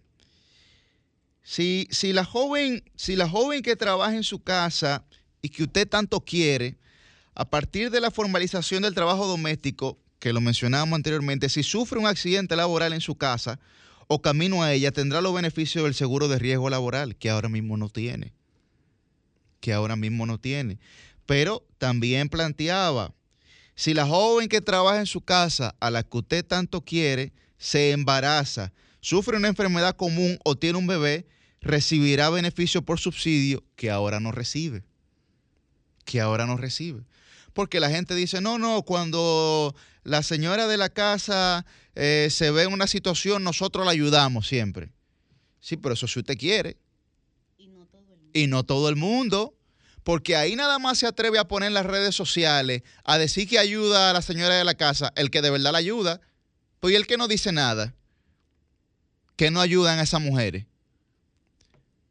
Entonces, a eso es que nosotros tenemos que referirnos tenemos que referirnos. Y cuando hablaba del temor, de las ansias que puede generar lo nuevo, eh, el, el específico de Chanel lo que decía era cuando la calle El Conde la cambiaron a, a peatonal, parecería que se iba a acabar el mundo. Y cuando en el 2007 inició el régimen contributivo de salud, decían que las clínicas quebrarían, que los médicos ganarían menos. En fin, tenemos una visión apocalíptica de lo nuevo. Y yo creo que lo que se ha generado es una visión apocalíptica de lo nuevo, pero también de comprender algunas cosas. Cuando yo hablaba de la trabajadora doméstica, que ahora es colaboradora del hogar, cuando usted habla de trabajadora doméstica, usted está asociando a una persona a un una calidad no solamente de vida, sino a un, eh, digamos, espectrum social inferior al de todos los demás. Cuando usted le dicen trabajadora, le dicen doméstica. Bueno, muchas veces aquí la gente se limita con decir doméstica porque entiende que está ofendiendo a alguien, entiende que eso es ofensivo. Se ha llegado al punto de que el concepto semántico ya sea una asociación ofensiva en el subconsciente de la gente. Entonces, ahí lo que veo es que las principales digamos, advertencias, eh, aprehensiones que debe de tener el Ministerio de Trabajo es, para mí, es que debe contratar antropólogos y sociólogos que puedan plantear una línea discursiva para que la gente pueda comprender que esto es hacer lo correcto. Porque si lo hacen desde un punto de vista del marketing, van a fracasar. Ahora, si lo hacen desde el punto de vista, del punto de vista antropológico y sociológico, partiendo de la conciencia idiosincrática de la sociedad dominicana y de cómo la gente ve a las trabajadoras del hogar, entonces ahí pudieran generar líneas discursivas y narrativas que primero puedan concientizar a la gente, generarle conciencia, entender que esto es lo correcto para que posteriormente entonces se puedan aplicar estas resoluciones que tienen eh, unas vacaciones legales de tres meses y que de aquí a allá esperemos que sirva este, este escenario, este tiempo, para que el Ministerio de Trabajo que ha hecho, me parece esto, en fiel cumplimiento de la ley, en fiel cumplimiento de los convenios eh, que se firmaron con la Organización Internacional del Trabajo, que por el control de convencionalidad constitucional tienen fuerza de ley. Ojalá utilicen este tiempo para poder hacerle entender a la gente que esa relación que usted desarrolla con esa señora, como dice Chanel, que usted tanto quiere, es una relación laboral como la que usted pudiera tener en cualquier empresa. Y usted no vaya a ninguna empresa a trabajar de boca. Cambio fuera.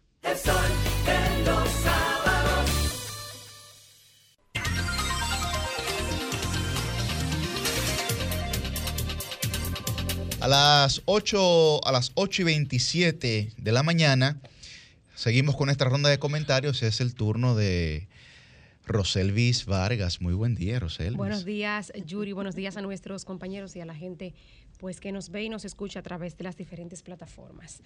Miren, no, yo quiero ser coherente y quiero darle seguimiento eh, pues al tema de el sargazo. Y presten atención a esto, porque a mí este tema me parece como el asunto de cuando el gobierno invierte en agua, por ejemplo, o infraestructuras eh, para llevar el servicio del agua a la gente, que usualmente son bajo tierra, que a nadie le importa porque es infraestructura que no se ve, es una inversión eh, que no es en cemento, que no es gris y que no crea mucha pomposidad. Miren, a pesar de que el sargazo esté en la playa, de que usted dirá, bueno, eso le afecta o le importa a los del sector hotelero, es mucho más importante de lo que imaginamos, como el tema del agua y de las obras que se hacen de manera subterránea. Eh, y digo que le quiero dar seguimiento porque, bueno, hoy vimos el, bueno, hoy no, esta semana, mejor dicho, vimos el sargazo que llegó a Samaná. Eh, y bueno, me llama la atención porque le hemos estado prestando eh, mucha atención y poniéndole mucha importancia al que llega a las, costas del, Caribe. Pero ahora en la costa atlántica, y que no es una novedad, en Samaná, en las galeras. Eh, pero esto me llama más a preocupación. Y en Playa Rincón, Roselvi. Yo, tuve, yo estuve terrible. En, en, los afanes y pasé por ahí. Y de hecho, hasta el río que sale, que es Caño Frío, hacia Playa Rincón, está sumergido en el sargazo. Estamos hablando de un río que es de agua cristalina y está completamente sumergido en el sargazo. Eso como afecta a esos... Llega a los manglares ahí. Llega a los manglares, tiene otras implicaciones cuando tenga agua dulce y en los Efectivamente, efectivamente. La implicación económica que está teniendo eso para toda la gente que vive del día a día ahí en Playa Rincón y en, en Caño Frío, que los fines de semana eso se llena de gira ahí, está siendo, eh, la verdad que muy lamentable. Ese es precisamente el enfoque que le quiero dar, porque hasta ahora nos habíamos enfocado mucho al que llega a las, a las costas del Caribe, dígase aquí en la capital, eh, Juan Dolio, Boca Chica y a las playas del este del país. Eh, señores, si es que el problema del sargazo, como se llama esta macroalga, o sargazo, que es como le conocemos cuando llega a la costa, no solo afecta el turismo. Y ya hablaba yo el otro día de las implicaciones que tiene eh, por los gases que trae el lixiviado, las implicaciones que tiene para la salud y los descompuestos que llegan con él y le sumo ahora a la cadena de afectados a los pescadores. Y es que según un trabajo que se publicó esta semana en el periódico Diario Libre, hay cierto enfrentamiento o desacuerdo, digamos, entre funcionarios, esto no es nada oficial, entre funcionarios, por lo menos de mi parte, ¿eh? no sé, ¿verdad?, cómo lo, lo haya planteado Diario Libre, pero por lo menos de mi parte, hay cierto desacuerdo entre algunos funcionarios del Ministerio de Medio Ambiente con el tema de que solo maneje o al menos lo encabece este tema de, eh, digamos, de buscar soluciones al sargazo, de que solo lo maneje o lo encabece el Ministerio de Turismo. Y ya decía yo hace un par de semanas que, bueno, claro, el turismo es la gallina de los huevos de oro, que en este momento debemos cuidar bastante, pero se suma al daño que provoca el sargazo, el daño medioambiental y al modo de producción, en este caso pues la pesca y las demás personas pues que viven de actividades en la costa, como decía Yuri. Y entonces, señores, viéndolo desde el punto del turismo, eh, y bueno, trayendo aquí un dato que leí en Diario Libre esta semana, en noviembre del 2020, junto al gobierno y el sector privado, por parte del sector privado, la Asociación Nacional de Hoteles y Restaurantes, Sazonadores, se creó el llamado Fondo para la Mitigación y Manejo del Sargazo, que debía tener eh, entre ambas partes, el sector privado y el sector público, unos 12 millones de dólares, dividido en partes iguales. Según la información de Diario Libre, el gobierno ya puso casi completo los casi 6 millones que le tocan, pero parece que el sector empresarial no. Esto era eh, o es hasta el momento, pues para comprar una barrera y un sistema de contención colecta y disposición del sargazo para unos 40 kilómetros de playa y costa en el distrito municipal de Verón Punta Cana.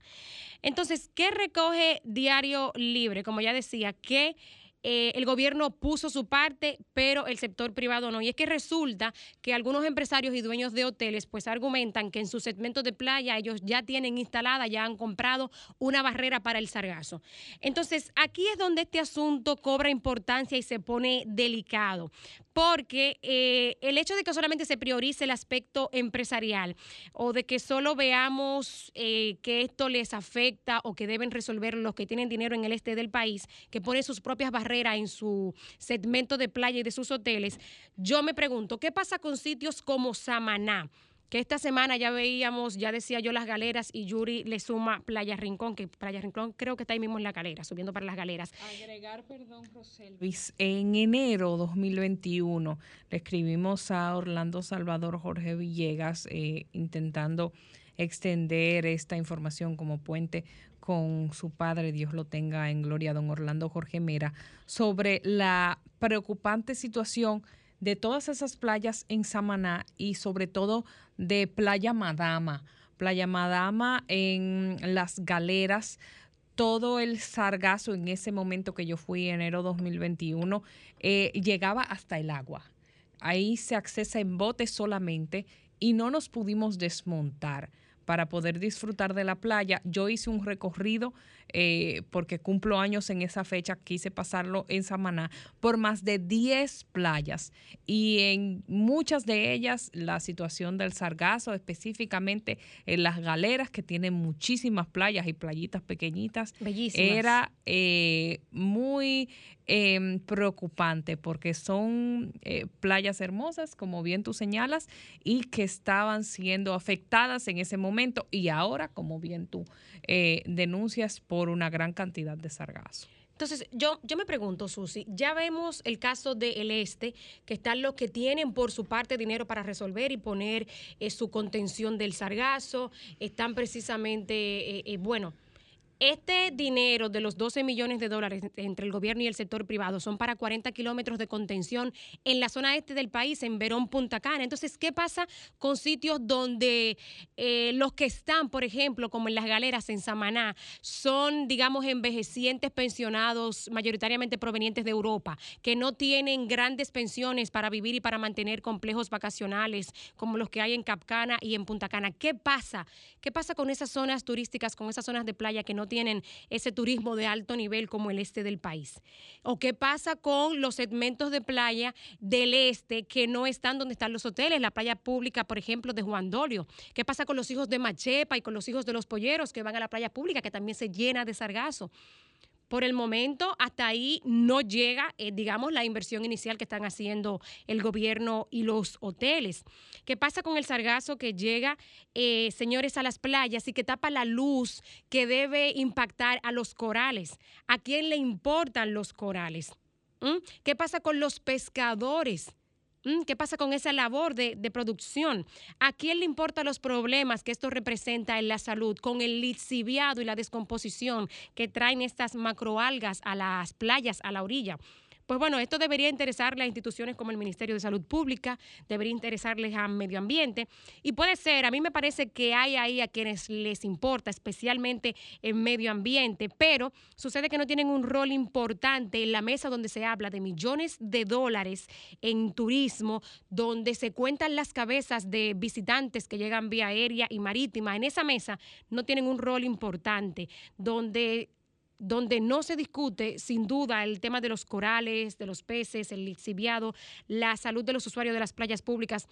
Ahí no están esos temas, donde se está hablando de millones de dólares en inversión turística ni de la afectación que pudieran tener esas partes. Entonces, atención a quienes pueden sentarse en esta mesa y quienes pueden discutir estos temas y buscar soluciones. Hay que poner ahí representantes de medio ambiente, hay que poner representantes de salud pública. Y quiero felicitar con esto a los jóvenes amigos del Consejo Económico y Social de Santo Domingo, el CODES, porque también pues, han iniciado, digamos, algunas actividades para la búsqueda de eventuales soluciones a esta situación. Supongo que como el CODES eh, pues geográficamente corresponde a Santo Domingo, digamos que inicialmente si, si hacen algún apresto sería en Santo Domingo, pero felicidades por esa acción que hace el CODES y atención al gobierno en sentido general, porque vuelvo y digo, como la infraestructura para el servicio del agua que está por debajo de la tierra no le sirve, a, no, no, bueno, no es visible a mucha gente y no le importa a mucha gente, lo mismo pudiera pasar con este tema, que de repente si yo vivo en Santiago y tengo tiempo que no voy a una playa y en Sosúa, que es la que puedo ir, pues no veo eso, este tema no me interesa. Pero sin embargo, lo decía hace un par de semanas, a cuenta de un par de años este puede ser un tema bastante serio. El sol de los sábados, el sol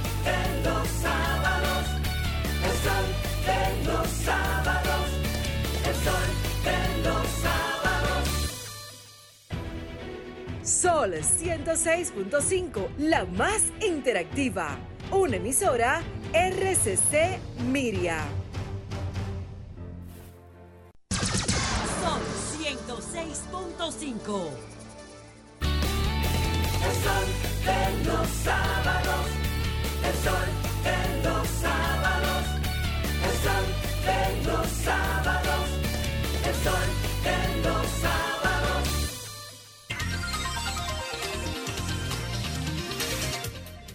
8 y 42 minutos de la mañana, seguimos en este sol de los sábados con la ronda de comentarios y ahora ha llegado el momento, el lujo, el honor y el privilegio de escuchar el comentario central de mi querida colega Sucia Aquino Botró conocida como La Versátil.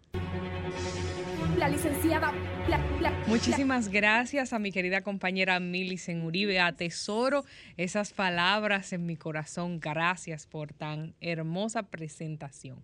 Señores, voy a referirme al tema obligado y es esta nueva resolución del Ministerio de Trabajo para regular el trabajo mm, de las domésticas, como se le ha llamado, o colaboradoras del hogar, que creo que es un término un poco más em, amigable eh, y apropiado para las mismas. Yo estoy de acuerdo con la garantía de derechos para todas las personas, en especial para estas mujeres en su mayoría, porque el mayor porcentaje de las personas que hacen este trabajo eh, son del género femenino, que eh, nos ayudan con la labor de nuestras casas. Sin embargo, entiendo que la forma en que esto se hizo, pues no es correcta. La resolución no se hizo bien, no se contemplaron todas las aristas, todos los aspectos, todas las modalidades de trabajo que hay en la labor que se realiza eh, por una persona que trabaja en una casa.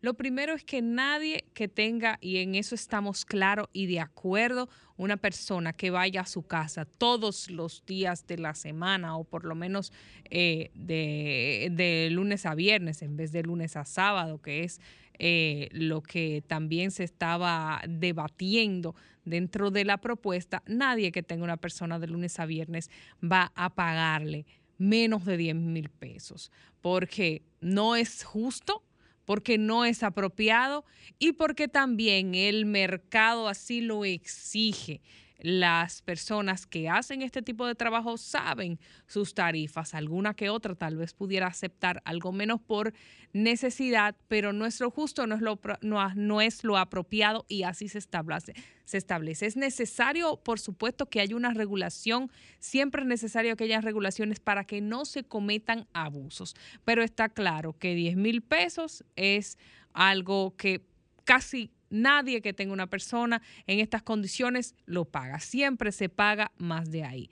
Siempre se paga un pasaje que es semanal y que es adicional al salario. Con esta propuesta, lo que contempla, no sé bien cómo se manejará, porque lo que se establece allí estaría dando dejando la puerta abierta a que esto sea eh, incluido dentro del monto, es decir, te voy a pagar lo que te voy a pagar y lo del pasaje no cuenta, eh, eh, estaría contemplado dentro del mismo.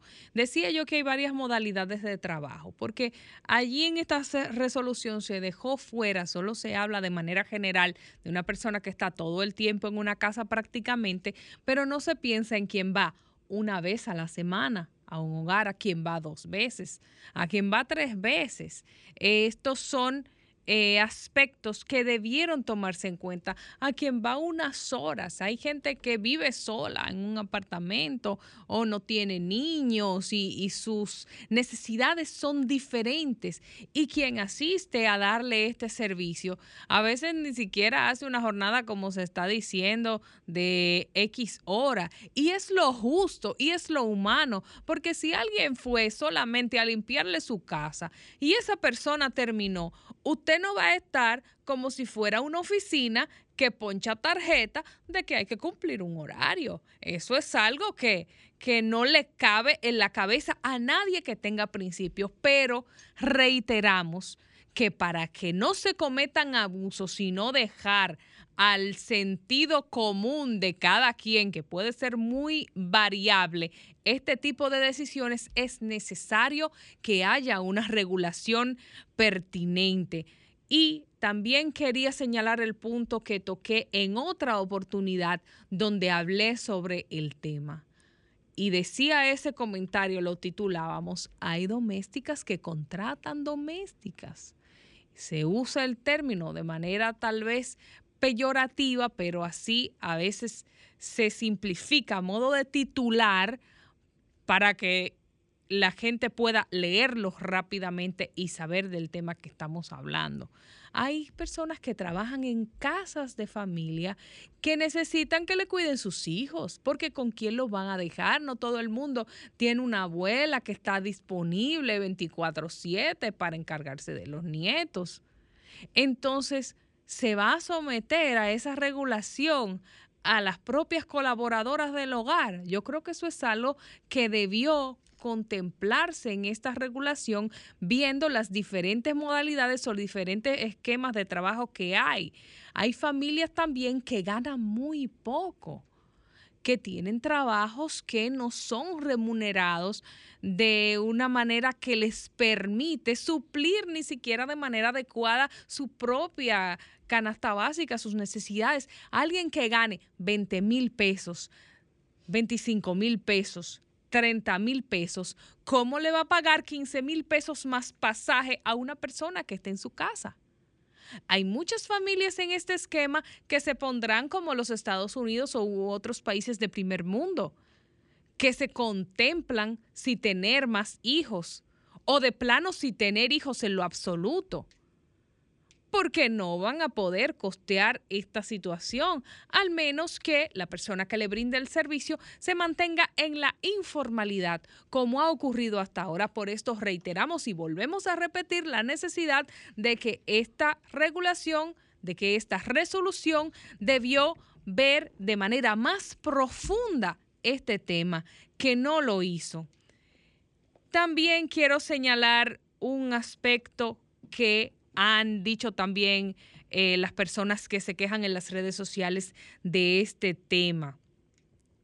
Y es el tema de los eh, seguros de salud porque muchas empleadas del servicio doméstico, muchas colaboradoras del hogar cuentan con el seguro de salud SENASA y todo parece indicar que les va bien con él.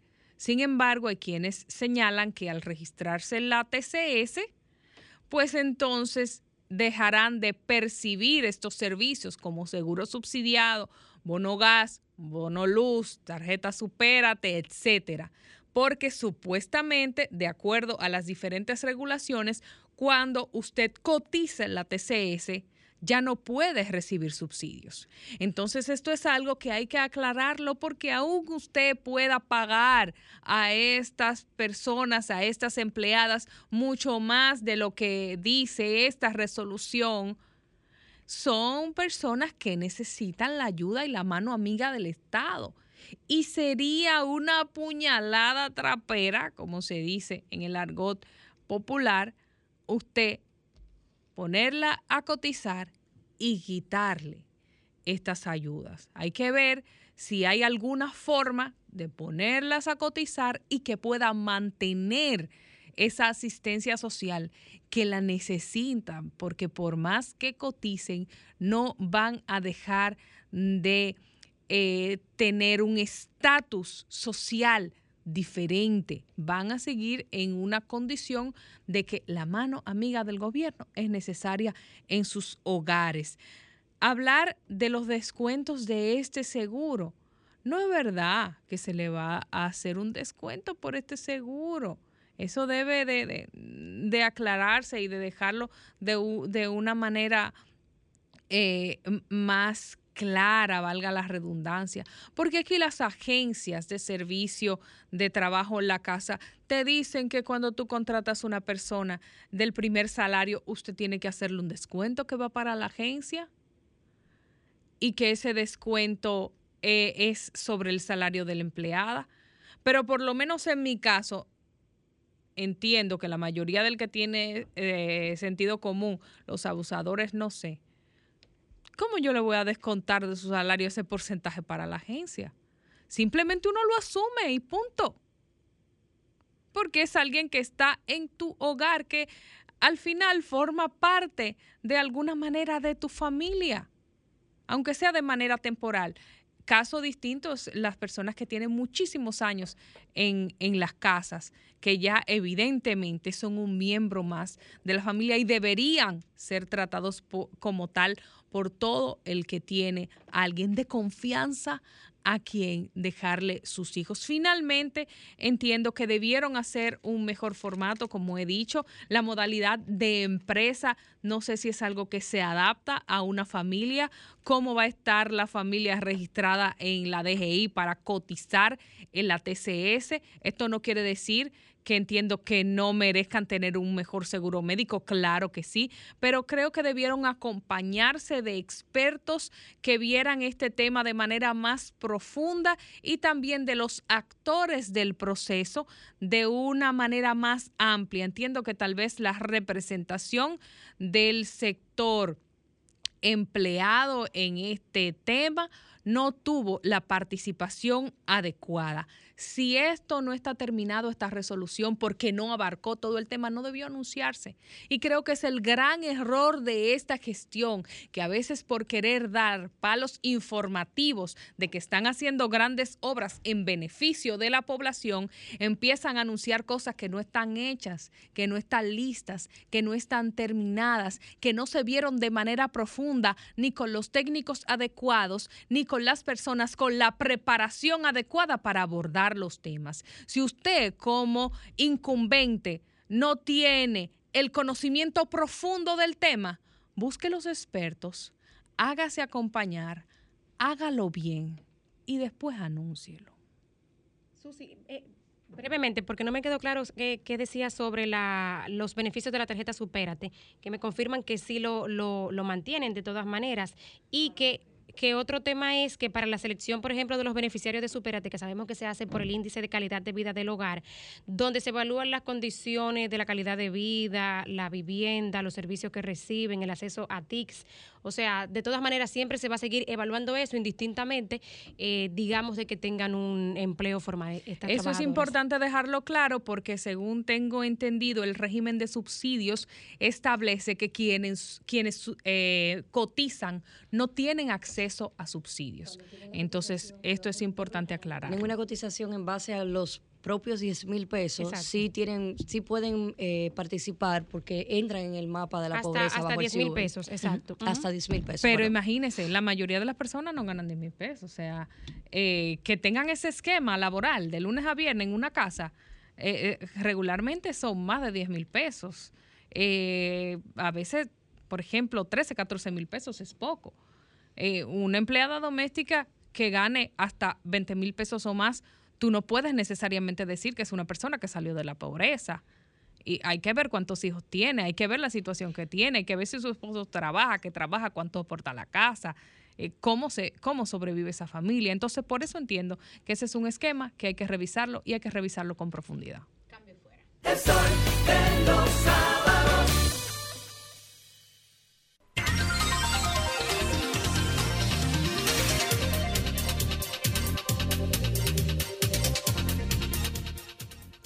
A las 8 y 55 minutos en la mañana va subiendo la temperatura aquí en Sol. Lo más interesante, Felipe, que las mujeres están al bate. Felipe no se siente incómodo por eso. Y bueno, ha llegado el momento de escuchar el comentario, no de la regidora de la circunscripción 1 del Distrito Nacional. Ella es la regidora del pueblo dominicano. Me refiero a Liz Mieses. Buenos días, Liz. Muy buenos días, buenos días a todo el equipo de Sol de los Sábados, a toda la gente de producción, a nuestra querida productora Jennifer Alibrada y todas las personas que todos los sábados nos acompañan aquí para poder exhibir estos comentarios, también armar los debates y también escuchar los puntos de vista de nuestros oyentes. estás hoy más bella que nunca Vine, vine por ti, así. Exacto, que lo ama, Miki. Señores, entrando un poquito y rebatiendo un poco el comentario de mi querida colega y amiga Susi Prima, también valga la redundancia, quiero hacer un, puntualizar algunas cosas. Yo creo que el tema de la formalización en la República Dominicana siempre ha sido un tema de debate en todos los sentidos de la palabra, por la falta de cultura que tenemos en nuestro país de formalizarnos. Creo también que esta resolución, porque todavía no es una resolución clara, es un plan piloto como se ha expresado en los diferentes medios de comunicación y en, las redes sociales. Y cuando hablamos de plan piloto, hablamos de conocer eh, un método, a ver qué tal, y si se, si se da bien, pues perfecto, y si no, bueno, pues buscar la forma de poder hacer el engranaje y que esto se lleve a cabo. Creo que ha sido un gran paso, un paso sumamente importante para nuestro país, que se puedan formalizar las, las, las personas domésticas, los trabajos domésticos. ¿Por qué, señores? Porque hay cuatro puntos muy importantes.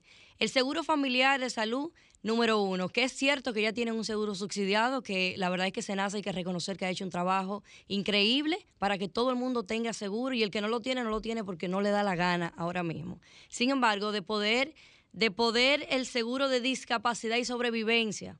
Eso para mí es fundamental en esta formalización para el, para el trabajo doméstico. El seguro de riesgo laboral, que lamentablemente aquí el, el, el empleador del servicio doméstico no conoce eso. no le dé ese servicio. Y también las pensiones solidarias por vejez, que se da mucho el caso de muchísimos trabajadores sociales, muchísimas, casi siempre mujeres, duran añales trabajando en una casa y al final salen con la mano adelante y la mano atrás. Hablábamos de los, eh, Susi comentó en su comentario sobre los abusadores. Y hay que reconocer, Susi, que no todo el mundo tiene la mentalidad que tú tienes. Y es lamentable. Es lamentable, pero aquí no todo el mundo tiene esa mentalidad. Aquí hay gente que trata a ese trabajador doméstico peor, que como si, como si no fuera gente. Y es importante ver los comentarios de esas mismas trabajadoras domésticas y cuál es su punto de vista. Y creo que en el sentido de, de, lo que se ha trabajado, a mí particularmente me consta que desde el Ministerio de Trabajo tienen más de un año y medio haciendo un trabajo empapándose del tema, buscando asesoría, escuchando a todos los sectores, no solamente el sector del trabajo, del trabajo doméstico. Y hoy en día, ese sector del trabajo doméstico, simple y llanamente, tenemos que escuchar los comentarios que han hecho con referencia a esto. Es una conquista que desde el, desde el año 2013 debió empezar a iniciar con planes pilotos para efectuarse en el 2016. Y hoy en el 2022 es que se ha llevado a cabo por primera vez un plan piloto. Y quiero decirle a la gente, decirle a todas las personas que nos escuchen, que debemos de buscar las definiciones de plan piloto y que esto fue un gran paso porque, señores, hay que aprender a formalizarse. Nosotros como dominicanos tenemos que empezar a tener esa cultura. ¿Por qué? Porque cuando hablamos hasta de la, de la no de la empleomanía, sino del MIPYME, del emprendedor, es un porcentaje demasiado alto el que tenemos en nuestro país por falta de, formalización y se ve reflejado en los comentarios de mucha gente que están en contra de esta formalización para la doméstica. Al final del día es poder darle esos derechos que tienen añales que nunca se le han podido dar y poder tenerlo ahí como, como un derecho constitucional que se lo merecen por tantos años. Aparte de que no vamos a entrar en el ámbito político, ya que como le dije anteriormente, era una medida que debió desarrollarse del año 2016, pero no todo el mundo quería asumir ese tema político que lamentándolo mucho, mirar las cosas que ha generado en un sector de la sociedad que, que mayormente es un sector clase media, y te lo dice una que pertenece a ese sector. Sin embargo, yo creo, yo sí creo en los planes pilotos, creo que no solamente en, en por parte del Ministerio de Trabajo, sino que debemos hacer más planes pilotos a ver si el engranaje se da bien y si no, pues cambiarlo, porque tampoco es un delito. Lo importante es ver la disposición que hay de poder eh, asegurarle ese derecho a todas las personas, incluyendo a esas trabajadoras eh, domésticas. Cambio fuera.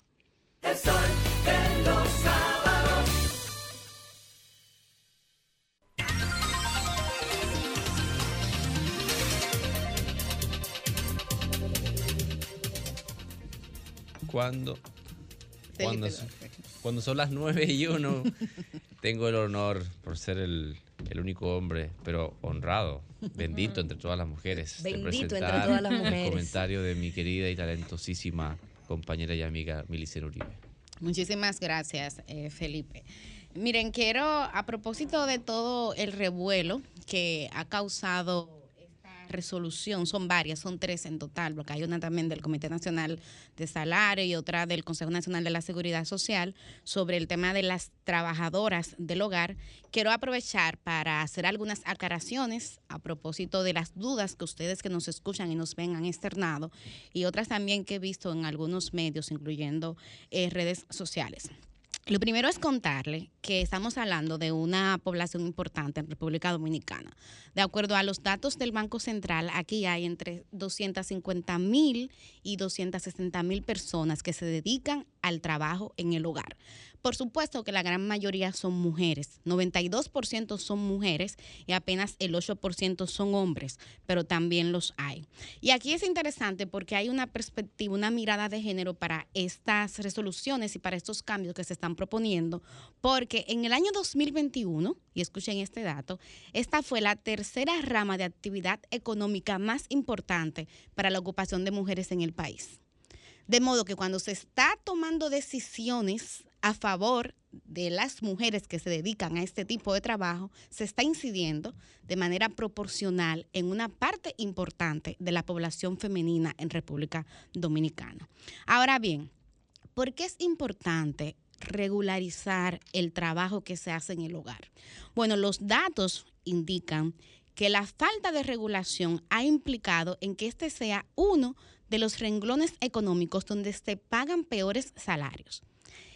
El tema del trabajo doméstico, cuando se calcula en base a promedio y ahora, gana menos que quienes se dedican, por ejemplo, a jornaleros en el sector agropecuario o a jornaleros en el sector construcción. Ese es otro dato al que hay que prestarle atención. En el caso del año 2021, mientras el ingreso mensual de las personas que trabajan en República Dominicana tuvo un promedio de 19.429 pesos mensuales, en el caso de quienes trabajan en el hogar fue un 57% menos apenas 8.415 pesos. Y llamo la atención sobre ese dato porque uno de los cuestionamientos que he visto es ¿por qué 10 mil pesos? ¿Y por qué poner un mínimo? A lo que explicaba Yuri de que efectivamente el Consejo Nacional de Salarios solamente puede, el comité, perdón, solamente puede tomar decisiones sobre el salario mínimo. Sí, yo entiendo que sí, que aquí hay personas que lamentablemente ganan menos de ahí. Porque hay algo importante que tenemos que aprender como sociedad, es que no se puede generalizar. Yo sé que hay una parte que del sueldo que se calcula en base a lo que se le da en comida, desayuno, comida y cena, alojamiento, a lo que hay que sumarle lo que ellas consumen, por ejemplo, en detergente, en electricidad, claro que sí, que eso tiene un impacto y un peso en los hogares, pero señores, eh, era necesario establecer un mínimo por esta razón. Ahora bien, otra pregunta que se hacía la gente, ajá, ¿y qué pasa si yo tengo una doméstica que no trabaja ocho horas diarias ni 44 horas a la semana, como establece el código, y va dos o tres veces a la semana a mi casa? Hay gente que tiene ya hijos e hijas grandes que no necesitan esa asistencia de manera constante o que son solteros o apenas es una pareja que todavía no tiene hijos, etcétera. Eh, Yuri explicaba que esto solamente aplicaba para jornadas completas, pero yo también consulté con un técnico del Ministerio de Trabajo y él me explicaba que lo que se hace en este caso es pagarle una proporción. Es decir, se calcula ese salario mínimo de 10 mil pesos y se divide entre la cantidad de días laborables que tiene el mes, que puede variar 22, 21, 20, dependiendo de qué mes sea, y nos daría un promedio estimado y sugerido de 427 pesos diarios, que sería lo mínimo que se le podría pagar.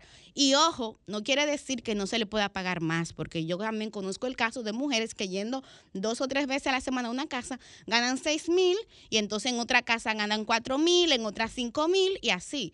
Pero no quiere decir que obligatoriamente usted tenga que pagarle ese mínimo. Eso es apenas una tarifa que se, que se sugiere. Otra duda que se estableció. Ah, bueno, ok, perfecto. Y si yo tengo una persona que es con dormido con amanecida, como se le dice, en el caso de que yo necesite que esa persona esté conmigo la jornada completa, ¿qué se hace? Bueno, ahí hay que decirlo que la resolución sí contempla eh, la respuesta, implica que tendría esa persona que hacer pausas en el día, no un trabajo consecutivo. No es que usted la va a tener como hay familias que la tienen, y eso es lamentable, pero así es. Mujeres que se levantan a las 5 de la mañana a preparar desayuno, a preparar loncheras, a ayudar con los niños y niñas que van al colegio y son las 10 de la noche y todavía están afanando en la cocina. Si eso no es una neoesclavitud, yo no sé qué lo sea. Entonces, ¿qué dice la resolución? Bueno, en este caso lo que se establecen son periodos, que no sea una jornada completa y que entonces, en caso de que usted necesite que esas personas estén por más horas, entonces se le pueda eh, dar una, un pago por una hora extra. También el tema de la seguridad social, que yo creo que para mí, y lo digo honestamente, es lo más trascendente porque eh, implicaría que esas personas tengan acceso a licencia por maternidad, a seguro ante accidentes, efectivamente, y creo que en la pandemia fue un buen ejercicio social de cómo hubo familias que sí que asumieron seguir pagando el sueldo de sus trabajadoras, independientemente de que ellas no estaban, pero hubo otras que no. Entonces, esto no se puede dejar a la buena voluntad a que quien tenga conciencia lo haga y quien no. Esto había que regularlo y yo creo que eso es importante. Pero ciertamente, otro de los temores que vi fue, de hecho, de los más recurrentes, es el hecho de cómo se hacía eso.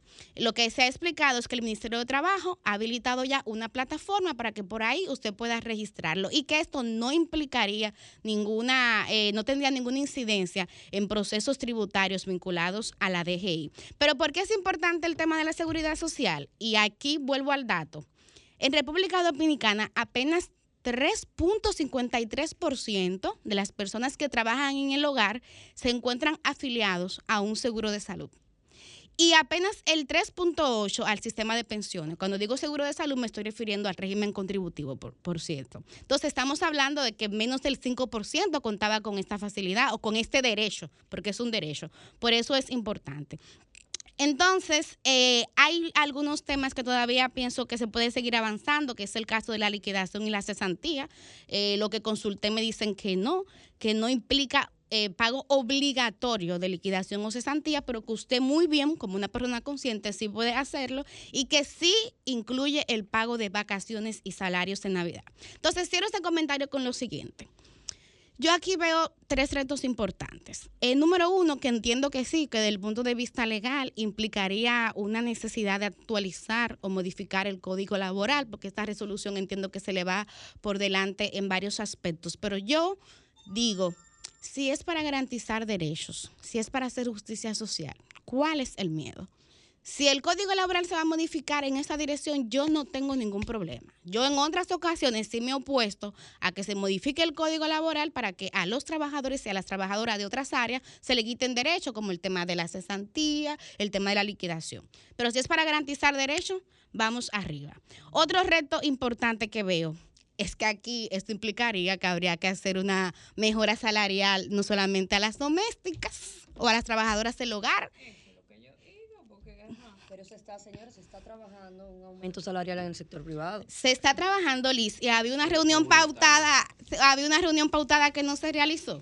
Pero tenemos que tener, señores, tenemos que ser conscientes en algo. Yo creo que para mí eso ha sido, esto ha sido un gran paso, porque el simple hecho de que haya un plan piloto ahora, en el 2022, todos sabemos lo que representa políticamente este tema. Porque lo hemos visto en las redes sociales en simplemente en, 40, en 24 horas, 48 horas. Hay una intención de de poder, esos mismos derechos, de que la gente de verdad lo tenga y se está trabajando. Yo los invito a ustedes como panel de aquí de Sol de los Sábados a visitar el Ministerio de Trabajo, porque yo que he tenido, yo he tenido la oportunidad de, tengo más de un año visitándolo y viendo el proceso, se ha buscado asesoría por todas las partes, aparte de que Luis Miguel de Camps, hay que reconocer que en el ámbito, en, en ese ámbito de derecho laboral también es excelente, excelente. Pero, pero, pero yo no quiero personalizarlo. no, no, no, no, quiero, no, quiero personalizarlo. No quiero personalizarlo, ni quiero tampoco darle una matiz política partidaria. O sea, yo estoy saludando la resolución. Y volvemos a un plan piloto. Si tú analizas todos los puntos que yo he dado, pero han, sido, positivos. comunicarlo de manera más amplia Ahí como plan el detalle porque se me ya solución para el sector de la colaboradora del hogar, ya garantía de derechos. Por, eso, por eso yo aquí me estoy, estoy diciendo que es importante no, no politizarlo y tampoco personalizarlo. Pero mira, Independientemente de eso, Liste, que se esté o no trabajando y de que haya una propuesta que salió del sector empresarial, no del sector público, de un aumento de salarios voluntario, aquí hay una realidad de que el 58% de los trabajadores y las trabajadoras son informales. Pero del otro restante que sí está formal, señores, el 80% gana menos de 30 mil pesos. Y estoy hablando en base a datos de la Tesorería de la Seguridad Social. ¿Qué implica eso? Que aquí hay muchas mujeres que trabajan en los hogares y que a su vez contratan otra. Entonces, ¿cómo esa mujer que tenga un sueldo mínimo de 10 mil pesos va a pagar a su vez un sueldo mínimo de 10 mil pesos? Ahí hay una distorsión. Entonces, esto crea una presión para mí favorable en la necesidad de que hay que mejorar los salarios en el país. Hay que mejorar los salarios en el país. Otro reto importante, yo creo que el Estado tiene también que asumir el acompañamiento y la remuneración del trabajo en el hogar. Y una forma importante y un aporte sería retomar una política que se inició en el gobierno del PLD y que en este gobierno se ha cesado, que es la construcción de estancias infantiles Esa es una sombra que yo veo de esta gestión. Para mí hemos retrocedido mucho. Aquí hay que darle esa alternativa para que esa trabajadora que va a ganar mínimo 10 mil pesos no tenga obligatoriamente que contratar a alguien y, y perdón, y dejarle, que te interrumpa, no dejar caer la calidad del servicio en esas estancias infantiles, la supervisión, la cantidad de personal. Vemos cómo grita la madre de este niño que falleció en una de estas estancias, me quitaron a mi único hijo, se le murió su niño de un año en una cubeta ahogado. Yo que tengo un bebé de dos meses, miren, yo creo que a mí hay que amarrarme loca, internarme con una camisa de fuerza.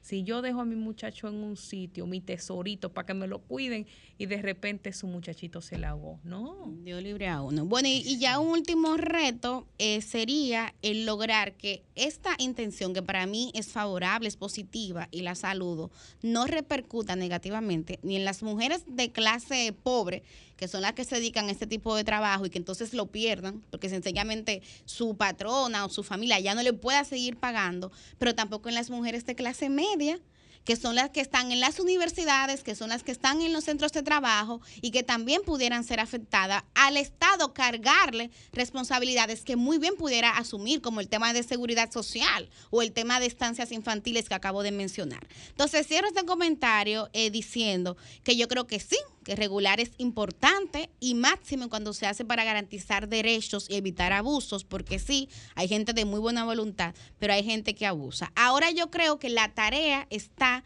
en que el Ministerio de Trabajo haga una labor de escucha, parecida a la que hemos intentado hacer aquí en Sol de los Sábados, y que se dedique a aclarar cada una de estas dudas y de estos puntos que todavía quedan sueltos. Aquí hace falta, y aquí habla la periodista más que la ciudadana, eh, un buen esfuerzo de comunicación, porque la verdad es que hay muchas personas que están confundidas, tienen muchas eh, dudas y creo que es importante aclarar. Ahora bien, es innegociable que a las personas que trabajan en el hogar se les mejoren sus condiciones de vida y de trabajo. Eso es innegociable en una sociedad que se llame democrática y en un Estado que en su constitución dice que es un Estado social de bienestar y de derecho. Yo creo que esto no está en discusión. Por eso, eh, querido Humberto, ni un paso atrás en el reconocimiento y garantía de derechos a todas las mujeres, incluyendo a quienes trabajan en los hogares. Cambio fuera. Sol 106.5, la más interactiva. Una emisora RCC Miria. Dominicana, dominicano, somos vencedores si me das la mano. Dominicano, dominicano, pasamos del sueño a la realidad. Arrancamos y volvimos más fuertes. Juntos trabajamos como un solo equipo para que nuestro deporte pueda seguir llegando a lo más alto. Ban Reservas, el banco de todos los dominicanos. RCC Media, la red de comunicación más completa del país. Disfruta todo el contenido exclusivo de nuestras emisoras y canal de televisión por nuestras redes sociales, arroba RCC Media RD y página web www.rccmedia.com.do. Dale like, comparte y comenta para ser parte de nuestra comunidad en las redes sociales. RCC Media RD. Noticias, entretenimiento e información a un solo clic. Compadre, corríjame si me equivoco. Pero es verdad que el aporte a mi fondo lo hacemos mi patrón y yo. Compadre, usted no se equivoca. Lo primero es que ese aporte para el sistema de pensiones es 9.97% del sueldo suyo y es hecho entre su patrón y usted. Ah, pero entonces yo no soy el único que aporta los chelitos para mi retiro. Eso es lo chulo del sistema. Si su salario fuera de 10 mil pesos, 287 es lo que pone usted. Y su jefe, 710. Del total, 840 pesos van directivo a su cuenta de capitalización individual. Y esta cuenta también crece con la rentabilidad de las inversiones que hace su AFP Popular. Ah, pero eso así es un palo. Hay que trabajar. AFP Popular. Confianza absoluta.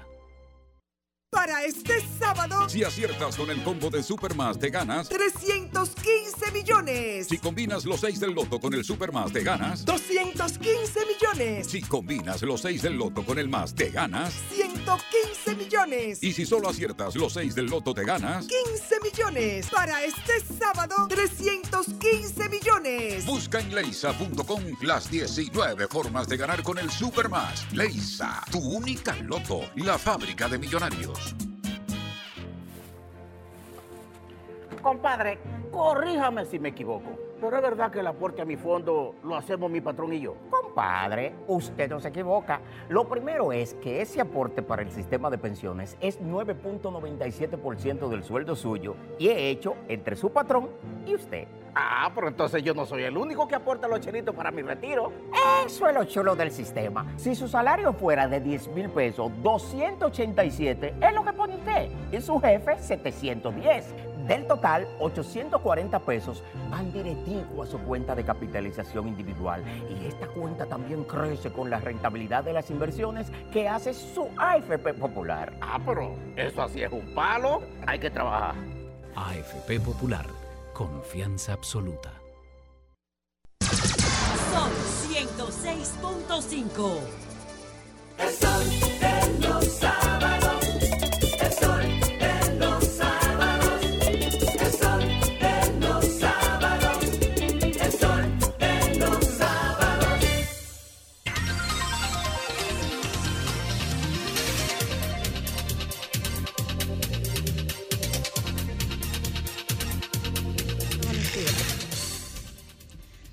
y 19 minutos de la mañana. Aquí estamos, vivos y vivas, en el sol de los sábados. respirando, pues, respirando. Respirando y vives, dice nuestra querida invitada. Se trata de Julia Muñiz Suberví. Ella es abogada, especialista en derechos de familia, además, eh, colega mía, ya comunicadora, articulista de opinión, escribió unos artículos bastante interesantes.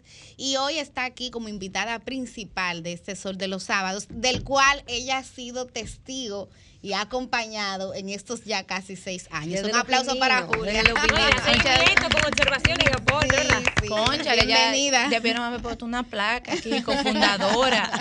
yo, que, yo que viví esos eh, primeros días eh, que fueron bastante Intensos. especiales y mágicos, señores, porque este espacio fue el primer espacio que le dio a la juventud la oportunidad de hablar de temas de interés nacional y les dio el espacio y la credibilidad. O sea, eso fue un desafío. Y miren, seis años ya llevan y luego de ustedes arrancaron los otros eh, con el tema. Eso no quiere decir que los demás que no me inviten, no es que yo esté especializada, pero tengo que reconocer que estos niños eh, A los vivieron, pioneros. vivieron Julia, fuertemente. Y hablando de oportunidades, yo quiero decirle algo al gobierno del presidente Luis Abinader. Ay, Ay, ay, ay, ay. Ella en la saben. emisaria. Todos lo saben. No, es que yo creo que están desaprovechando una tremenda servidora Mm. pública. Sí. Yo pienso que así como una, una, una profesional del nivel de Julia debería estar sirviendo en el Estado desde cualquier posición que usted considere presidente. Pero Yo tengo una opción. No la desaproveche, no desaprovechemos a esta mujer. ¿Y cuál sería esa opción, Liz? A ver, tú, tú que conoces Mira, tanto de temas gubernamentales, yo, creo- confío en yo tu creo- instinto. Yo creo que Julia, como dice Felipe, es una profesional en diferentes áreas, pero el área donde Julia tiene un mejor desenvolvimiento y, y una profesionalidad que se ve inclusive en los comentarios que hace, los escritos que hace, es con el tema niñez. Sí, su Entonces, pasión realmente. Ahora mismo hay de diferentes instituciones que van directamente con eso y creo que Julia sería tremenda opción. Todos sabemos para, para cuál. No, bueno, Ah, hay, hay vacantes. Hay- hay- no han designado a nadie en Conani, hay en Conani. que hay instituciones acéfalas, ¿verdad? Sí, Sí, sí, 100%. sí. Bueno, pues y tiene, y tiene lo más importante que necesita un funcionario público, que es ser funcionario funcional, pero también que sea servidor público, porque No, y- Julia ha demostrado Y yo que agregaría que es una técnica. O sea, Y es eh, leal, y es leal ella- ella al conoce, gobierno actual. conoce Nadie puede decir lo contrario. Estamos atentos ya, entonces. Ya, yo ya no tengo ni palabras, de verdad, muchísimas gracias. Eh, es importante que el señor Espaya sepa que yo no he hecho ningún aporte a este espacio. Yo no tengo anuncios, yo no tengo publicidad. Muchísimas gracias. Tiene el cariño de todos nosotros, Ay, que es lo más importante. Y la, y la verdad, yo soy de las que creo que siempre la, la verdad y la justicia terminan imponiéndose. Bueno, Julia, hay muchos temas que conversar eh, contigo. Y ahora el tema niñez e infancia ha, sido noticia todos estos días. Quisiera darle la oportunidad a Rosel y a Susi para que hagan la primera pregunta. Susi. Quería preguntarte sobre este caso que comentábamos hace un momento del centro Caipi, donde murió ahogado un niño de un año de edad. ¿Qué se necesita en estos centros para que haya un mejor funcionamiento, supervisión y que situaciones fatales como esta no sucedan? Decía la madre, Dios mío, me arrebataron mi único hijo. Mira, lo primero que yo creo que tenemos que, comprender, señores, es que los accidentes suceden.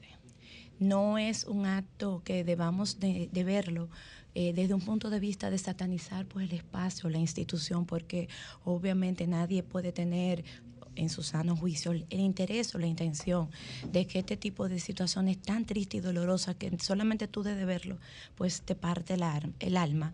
Eh, y que no se vea desde una vertiente tal vez politizada, porque esto es un hecho que cuando tú miras las estadísticas de la cantidad de niños que ha pasado, pues eh, es, bastante baja la estadística pues, en este tipo eh, de casos. Es muy lamentable, muy triste. Y yo creo que es un accidente. Y los accidentes nos parten el alma, son inesperados, no lo queríamos, no quería que pasara, pero son accidentes. Ya. Julia, yo tengo una pregunta de otro tema. Eh, la semana pasada aquí debatimos amplio y tendido el caso del actor Andrés Castillo.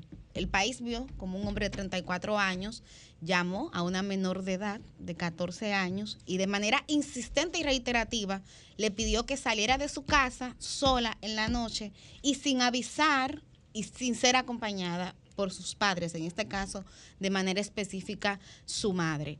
Y yo de manera responsable aquí en Sol de los Sábados comenté ese caso y decía que una de las debilidades que vi fue la tipificación a la que acudió el Ministerio Público. Eh, tú que eres experta en esta materia, me gustaría saber tu opinión sobre este caso. Mira, realmente ahí lo que sucedió está estrechamente vinculado al tema de la tipificación.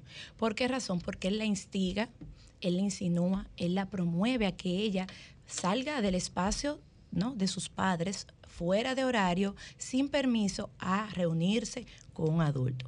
Pues entonces, obviamente aquí vemos en un tipo de abuso infantil, pero era un abuso psicológico porque no se materializó. Al no materializarse, no podemos aplicar un proceso judicial dentro del marco de un supuesto de lo que pudo quizás haber pasado. Porque hablamos de acoso sexual, pero escuchamos la conversación y en ningún momento de la conversación se le da un matiz sexual. Entonces, ¿qué es lo que hacemos? Bueno, presumimos que al ser un hombre que llama a un adolescente, tiene un marco sexual, pero también pudo haber sido un tema de órganos, de trata, pudo haber pasado cualquier cosa. Entonces, bajo una premisa, no podemos juzgar. Lo que sí sabemos que lo que él estaba que se había eh, hablado de ese tipo penal. Algunos abogados dijeron en, algún momento, bueno, y como pasó finalmente, que no se constituía lo de acoso sexual, sino que podía ser una posibilidad por parte del Ministerio. Lo que pasa es que plantearlo como sustracción de menores. Y, apuntar ahí, perdón, Julia, si el hecho de que él le estaba pidiendo a esa adolescente no solo que saliera eh, eh, a escondidas, sino que mintiera, si eso no hay alguna forma de, de legalmente eh, poder plasmarlo de alguna manera. Mira, lo que pasa es que nosotros contamos con dos legislaciones en la materia que son arcaicas. Lo primero es el Código Penal y luego la Ley de Niños, Niñas y Adolescentes que data del año 2003. Entonces, ¿qué sucede? Hay vacíos jurídicos para poder sancionar un tipo de delito que en el constructo social no existe empezando por esa problemática. ¿Por qué? Porque si a mí me hubiese tocado el caso, yo respeto cada abogado, cada eh, gestor tiene su librito. Yo me hubiera ido por una vertiente de materia de niños, niñas y adolescentes en el marco de un abuso infantil donde él trajo, eh, donde él trató de seducirla, instigándola a que ella violentara las normas de su casa con algún tipo de intención. Entonces el abuso infantil sí, ya es psicológico, está tipificado. Ahora, el otro reto hubiera sido que el actor en justicia hubiese entendido lo que yo hubiese tratado judicialmente de implementar en ese caso. Entonces ahí tú ves donde no solamente es el vacío jurídico que hay en la legislación, sino los constructos sociales de los actores que implementan justicia. Milis, ¿verdad? Sí, No- no- Rosé no Luis. sé si podemos cambiar de, de tema, pero yo Sí, estoy, un- claro, podemos estoy un poquito preocupada por el tema de los cupos en las escuelas públicas, especialmente porque estamos a tiro de hit para empezar la, la docencia en las escuelas públicas. Se constituye, sabemos que la educación es un derecho fundamental, pero ¿a qué pudieran apelar los padres de los estudiantes de escuela pública que todavía no hayan conseguido, digamos, en su zona eh, un espacio para sus hijos en una escuela pública? Mira, déjame decirte que no solamente un derecho fundamental es obligatoria. Entonces, ¿qué sucede? Es importante que también tengamos el- eh, algo importante que reconocer y es que el Estado tiene la obligación de suplirla. El Estado tiene un rol paternalista con cada ciudadano al momento de garantizarle sus derechos. Ahora bien, en la materia de educación, que ya impacta lo que es niños, niñas y adolescentes, eh, el Estado no puede segregar nacionalidades, no puede Mm. diferenciar a un niño eh, dominicano de otro niño de otra nacionalidad. Debe dar un trato igualitario en ese aspecto. Incluso aún el menor de edad carezca de documentos. Entonces, ahí te pasa que tú tienes que darle el espacio físico, aunque en el sistema no lo puedes colocar por la carencia de documentos. Sin embargo, eh, debe de recibir la instrucción, aun cuando no va a recibir la certificación de que participó, otra deficiencia del sistema. Entonces, ah, nosotros contamos muchas veces, muchas veces no, yo voy a hablar honestamente, aquí hay una debilidad en la data en República Dominicana. Y la data se construye bajo supuesto, quizás, tal vez, y que viene. Y cada órgano, aún se entrelacen, crea su propia data. Entonces, ¿qué sucede? En el momento en que tú haces el planteamiento de que no hay cupos en las escuelas para poder ver, entonces tú en ese momento tienes que salir a buscar estas alternativas para suplirlo y no sustentar la queja dentro del marco de que se está priorizando a menores de otra nacionalidad, porque el Estado no los puede diferenciar, tengan o no tengan documentos. Entonces, ¿qué pasa? El Estado dominicano ha arrastrado por décadas una deficiencia en el sistema educativo. Por esa razón vemos cómo nuestro sistema educativo privado creció tanto y está entre un 23 y un 25%. ¿Por qué? Porque como el sector público no daba surge el sector privado en crecimiento para poder suplir las necesidades en aquellos lugares donde el sector público no llegaba.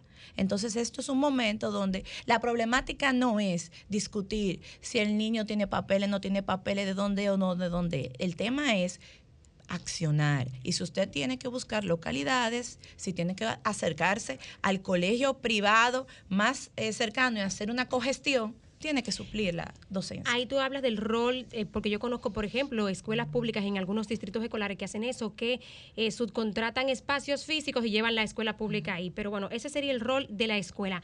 ¿Qué puede hacer el padre? ¿A qué instancia o a dónde puede acudir en caso de que una escuela definitivamente le niegue el espacio porque no lo hay? Y sobre el tema del acceso a las escuelas, indistintamente de que tengan o no documentos. Eh, uno tiene la creencia, porque lo he escuchado siempre, que lo aceptan hasta sexto curso sin acta de nacimiento. ¿Qué pasa a partir de ahí? ¿Hay derecho a sacarlo de la escuela o no? ¿O cuál debería ser el procedimiento? Mira, en un primer orden debe acercarse al distrito escolar. Si el distrito escolar no le da pues eh, la- la- el apoyo correspondiente, ya debe de acercarse entonces directamente al Ministerio de Educación. ¿no? y presentar la queja de que el distrito no presentó las alternativas, porque en ese marco el distrito debe de ¿no? previamente solucionar. Y si ya tristemente no, no hay solución, pues entonces debe accionar a través de justicia. En el otro marco de lo que tú estás estableciendo de eh, sexto curso, la ley establece deben recibirlos aún no tengan documentos. Ahí no hay limitante de curso. Lo que pasa es que vuelvo y te digo, tú no lo puedes colgar en el sistema del MINER. Al no poderlo col- colgar, no le vas a poder dar la documentación. Yo no puedo a una persona que jurídicamente no existe darle un certificado de bachiller, pero sí puedo darte la instrucción para educarte. Muy bien, entonces tenemos a Liz y luego a Felipe. Eh, bueno, la pregunta mía va en referencia a la deserción escolar. Tú que tienes experiencia tanto en el sector privado, pero también tienes mucho conocimiento en el público. ¿Cómo tú categorizas, cómo tú ves el tema de la deserción escolar actualmente aquí en la República Dominicana? Mira, la deserción escolar definitivamente es un fracaso del sistema. Y eso es una problemática que no solamente nos arropa a nosotros, sino que es una problemática mundial. Ahora, post pandemia, se ha incrementado. ¿Por qué razón? Porque en el momento en que se cierra el sistema educativo, ¿no? Ojo, que ninguna parte del mundo estaba preparado, porque tampoco vamos a satanizar y a denigrar el nuestro. El nuestro tiró para adelante. Los maestros de nosotros tiraron para adelante. Ahora bien, ¿qué sucede? Se necesitaban herramientas a las cuales no toda la población tenía acceso. Eso hizo que ese segmento que tristemente suelen ser los más vulnerables y la mayor cantidad, se retirara. Se estima que hubo una deserción el año pasado de 300 mil estudiantes. Eso es un promedio, vuelvo y reitero, porque aquí no hay data 100% eh, certera. Entonces, ¿qué pasa? Eh, volviendo al tema de la deserción, ha ido en aumento y ahora eh, escuchaba recientemente al, presidente de la ADP que hay un estimado de algunos 100 mil que están fuera del sistema educativo. No sé cómo lo está midiendo, pero él es una voz autorizada en la materia. Ahora bien, la deserción escolar es una problemática que trae consigo un sinnúmero de factores y males sociales que debemos prestarle atención. El embarazo infantil es causal, el embarazo adolescente, perdón, es causal de deserción la necesidad de que ese menor trabaje y aporte en la casa e insertarlo en el mercado laboral es causal de deserción. El tema de la prostitución o abuso es causal de deserción. Entonces, la escasez de recursos para poder suplirle los materiales es causal de deserción. Que en estos días escuchaba a una persona decir que el Estado dominicano estaba donando útiles. El Estado dominicano no dona, eh, tiene que entregar, tiene la obligación de suplir estos utensilios, no los dona. El Estado no dona eh, eh, libros, el Estado no dona uniformes, es su deber para poder entonces completar la formación educativa. Entonces, esos niños que salen del sistema, para ir contigo Felipe, es lo que el día de mañana tenemos que invertir en la Policía Nacional porque son los delincuentes. Lamentablemente. Felipe Vallejos. Gracias, sí. Julia, lo que pasa es que saliendo un poco del tema de educación, eh, me indigné mucho y, estoy seguro que mucha gente así también eh, le ocurrió eh, cuando se comenzó a investigar la procedencia de un video que se movió en redes sociales cuando se vio a un hombre quitarle el, bebé a la señora, probablemente era su madre, y arrojarlo como a un tanque, de, agua. Y lo conecté con el del día de ayer porque perfectamente se pudo haber ahogado o pudo haber pasado algo mucho peor. Y entonces luego salimos con un videíto pidiendo disculpas, diciendo que eso fue hace tres años, que era una broma. Primero diciendo como que la gravedad de la situación no es tal porque eh, fue hace tres años. Y el segundo era una broma, un familiar. Y la prensa destaca que es un, creo que era un sobrino, un, tío, un, tío, y además era un, ex uniformado. Eh, ¿Puede esto quedar impune a pesar del tiempo que ha pasado? O sea, me parece, primero que nada, eh, no desde el punto de vista legal, sino desde el punto de vista racional, racional y moral, de decir eh, lo que hizo eh, y, que la gente vea que no tiene ninguna consecuencia. Eso es gravísimo porque crea estos precedentes, de decir, hacemos cosas, eh, jugamos con cosas, hacemos bromas que, que, que comprometen la integridad de un niño y eso es grave. O sea, al pasar tres años y que este hombre haya pedido disculpas, incluso la mamá grabó otro video aparte diciendo eh, como prácticamente dejen eso así, ese deje eso así, eso es lo que no tiene prácticamente en esta situación. Entonces, ¿cuál es tu opinión legal y, racional, vamos a decir? Mira, te cuento que ese video a mí me indignó mucho porque yo lo viví. Con mi hija de siete meses, me la tiraron. Yo tengo un sobrinito con una condición especial y ella con siete meses, él la tiró en, en su corral. Y al sol de hoy mi hija tiene siete años y no lo puede ver, pero él tiene una condición eh, especial. ¿Qué sucede? En ese momento me traspoló a mí a esa situación donde el corazón a mi hija se le iba a salir. Hasta ese niño no solamente pudo haber muerto ahogado, pudo haber muerto del susto. Claro, un ataque cardíaco. Un paro cardíaco del susto cuando él lo arrebata y corre con él, él sin saber, y lo tira. O sea, el, daño emocional de esos minutos que para ese niño fueron eternos. ¿Cuál será su, sensación de seguridad? No, totalmente, óyeme, eso es un daño que no hay forma que tú me digas a mí cómo se rezarse, porque yo lo viví. Ahora bien, ahí hay dos factores y es, uno, el constructo social del actor en justicia y dos, el hecho también de que a veces el sistema no tiene cómo responder a sancionar este tipo de hechos. Yo vi que ellos argumentaron todo eso, el argumento incluso que estaba fuera del país. Sin embargo, nadie ha sacado un video donde yo vea que el niño tiene tres años. y no es un bebé. No sé si ustedes me entienden. O sea, muy bien, salió él, salió ella, pero ¿dónde está el niño ya de bebé con los tres años, que es la prueba fehaciente de que eso pasó hace tres años, para empezar por ahí. protegiendo la identidad, claro, que hay, no, hay no, mecanismos. Lleva, no, es más, no, me lo lleve a mí, llévalo al CONANI. Exacto. Y llévale a las autoridades, miren, es él. Y dictosa que desde el CONANI le tapan el rostro para nosotros como sociedad tener las garantías. Eso es un daño emocional en la integridad de ese menor de edad. El problema viene en el constructo social de perseguirlo. ¿Por qué? Porque ya le corresponde al actor en justicia perseguirlo. Y al no haber, el actor todavía no entender las consecuencias psicológicas y emocionales, entonces entiende que no ha pasado nada y que es un relajo. Y nada, nada y todo esto. Julia, hay que aprovecharte de ti. Tú eres abogada y ahora mismo en la discusión, en la sociedad dominicana hay una discusión muy fuerte en relación a varias resoluciones que se emitieron tanto en el Consejo Nacional de Seguridad Social, el Comité Nacional de Salario y el Ministerio de Trabajo sobre la regularización del trabajo en el hogar. Me gustaría tener tu opinión técnica, eh, legal sobre, sobre ese tema. Ahora o en otro momento referirme a una pregunta relacionada con las niñez. Eh, Podemos eh, ver el tema de trabajador del hogar y luego volvemos contigo. Miren, señores, les voy a comentar algo. Yo tengo una teoría y es la siguiente. Y es que el papel lo aguanta todo, la implementación es el reto. Y hace tiempo, hace años, que las personas que nos ayudan en nuestro hogar han, puesto los límites. Ellas mismas han puesto los límites y exigen y hay que cumplirles con ese tema. El que maltrata a una persona, la va a maltratar, esté la ley o no esté ahí. Entonces, ¿qué sucede? Es, es correcto que haya una normativa, es correcto que se implemente. Ahora bien, ¿cómo se lo vamos a explicar? Es el gran desafío. ¿Cómo tú vas a explicarle que automáticamente tú la cuelgas en una tesorería de seguridad social donde va a tener el beneficio de riesgos laborales, pero va a perder el beneficio de supérate, bono gas, bono esto, bono aquello. ¿No? No, es que eso está, eso está contemplado. eso, eso está contemplado en un aspecto que hay que ver cómo se va a poder llevar al sistema para que no pase. Ese es el punto número uno.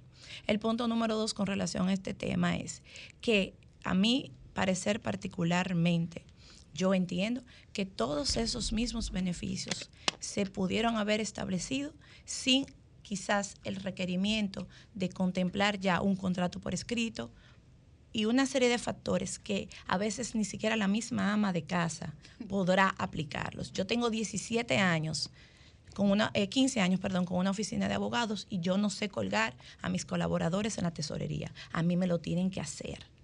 Entonces, yo lo único que creo en este aspecto que era correcto, hay que garantizarle sus derechos a todos los ciudadanos. Es un aspecto incluso, señores, el trabajo en el hogar está reconocido hasta en el matrimonio. ¿Por qué? Porque el trabajo del hogar, ¿qué dice la ley? Bueno, la mujer es copropietaria del patrimonio del matrimonio, aunque no trabaje, porque ella aporta desde el trabajo del hogar cuidando la casa, cocinando y aportándole al hombre. Y ese trabajo siempre ha sido reconocido. Yo lo que entiendo es que a partir de este momento hay que ampliar un sistema formativo a la ciudadanía para poder transmitir este mensaje en el lenguaje tanto de el actor, que es la persona que va a, suplir el servicio, como del proveedor, para que no tengamos los tribunales laborales saturados de ama de casa con eh, señoras del servicio eh, de acompañamiento del hogar. Y otro aspecto muy importante, hay que dejar de entender que una persona en el hogar es de ricos o eso es un lujo. Eso es una necesidad en un sistema donde el hombre y la mujer tienen que salir a trabajar para poder darle el sustento a sus hijos. Así que esa es mi única queja con relación a ese aspecto. Hay que hacer una campaña bastante fuerte, formativa, de cómo se va a aplicar, cómo se va a implementar en el lenguaje que se entienda en ese segmento de la población. Muy bien, Julia. Susi, aquí no otro. Sí, Julia, quiero que hablemos sobre el abuso infantil. En esta semana vi en Twitter que compartían una noticia de uno de los eh, canales de televisión de nuestro país. Relataba un caso en Santiago de una niña de 12 años a la que hubo que hacerle un legrado porque su padrastro, la pareja de su mamá, la violaba repetidamente y tenía un feto muerto en su vientre. La mamá, al ser abordada por el noticiero, decía que ponía en duda la palabra de su propia hija porque supuestamente ese señor eh, no podía tener hijos. ¿Cómo abordamos una problemática como esta cuando ni la misma madre apoya a su hija, pone a un hombre por encima de su propia hija? Lo que pasa es que tú te tienes que ir todavía un chin más atrás. Y es de dónde viene el mismo constructo social y crecimiento de esa madre. Nosotros somos, y yo no me cansaré nunca de decirlo, somos esta población que está aquí arriba, es el 3% que tiene acceso a otra realidad. La población nuestra de escasos recursos dentro de los quintiles de pobreza te vive uno al lado de otro en casitas pequeñas de zinc, donde la habitación la separa la cortina de la cocina y el baño está afuera y lo comparte con las otras casas. Eso es una realidad. Y donde ese mismo menor de edad está durmiendo o en la misma cama o en un catre al lado de sus padres o su padrastro que están teniendo relaciones sexuales. Entonces, esa, esa sistema, ¿no? te desarrolla en esa persona un sistema de creencias distinto y le muestra una realidad diferente. Entonces, tú primero tendrías que irte un poquito más atrás a ver el tema desde la vertiente de su madre. Y el otro problema principal que vemos en estos aspectos es que también ese hombre eh, puede ser, ella lo visualiza como su proveedor. Y al visualizarlo como su proveedor, sí, la madre, visualiza eh, ¿no? el, eh, la, la, el apego a esa necesidad como tal. La madre tiene una corresponsabilidad en caso de que ella lo esté eh, tapando, lo esté apoyando, lo esté encarando. Y ahí el, rol preponderante lo jugará el actor en justicia con una debida investigación. Porque si él no puede tener hijos, eso es muy fácil de demostrar. Es una evaluación es una evaluación médica que te va a arrojar, que te va a arrojar automáticamente Sí, porque hay muchos mitos y cuentos de camino. No, un espermatograma para ver Exactamente. Miren, señores, ¿no? claro. yo veo muchas cosas hoy que la sociedad se horroriza. Yo tengo 44 años y que en mi época se veían, pero desde otra vertiente. Y yo hablaba recientemente de los besos del conejo malo. Bien, así él se besó coincidencialmente en el 2003, Madonna, Britney Spears y Cristina Aguilera en la misma premiación se besaron. Y en los 90, la que inició con bailes con corte sensual y sexual en sus conciertos fue ella. Lo que pasa era que no había un alcance ¿no? de tu poder mediático, de, mediático de que en minutos eso se distribuyera. Entonces, ¿qué sucede? Nosotros seguimos creyendo que vamos a coger y le vamos a quitar el celular al muchacho, le vamos a apagar la televisión, lo vamos a trancar en un cuarto, va para el colegio y del colegio viene a la casa y no está pasando nada hay que aprender a educar con realidades. Vamos a educar con lo que el mundo trae, porque el mundo no se va a parar y va a volver para atrás. Esto no lo detiene nadie. Hay que criar a los muchachos fuertes. Creo que eh, en las generaciones anteriores se criaba con demasiada disciplina. Hay que obedecer a todos los mayores un profesor te podía dar una pela, un vecino te podía castigar. Ahora usted no sabe cuál es el esquema de valores de esas personas y cómo darle esa autoridad a una persona externa puede influir en que puedan abusar de tus hijos. Así es. Bueno, vamos a dar un aplauso a Julia. Julia, mire, me, recibí un, un mensaje de un oyente que dice de que la verdad es que sí, que ya sería una buena candidata. Esperamos buenas noticias para Julia pronto. Sí, sí, así. y para el país, que es lo más importante. Yo insisto en no personalizar, sino ver esto. ¿Dónde podemos colocar a las personas con los perfiles idóneos para tener un mejor país? Eso es lo que a mí me interesa. Bueno, Julia, un placer. Julia Muñiz Suberví, abogada, especialista en temas familiares y como vieron comunicadora. también. Sí, comunicadora. A mí me encantan los artículos de ella, son bastante pedagógicos. Bueno. hoy lo publicamos con gusto. Vamos entonces a una pausa y volvemos con otros temas y otros análisis. Cambio y fuera. El sol de los sábados. Sol 106.5. El sol de los sábados. El sol de los sábados. El sol de los sábados. El sol de los sábados.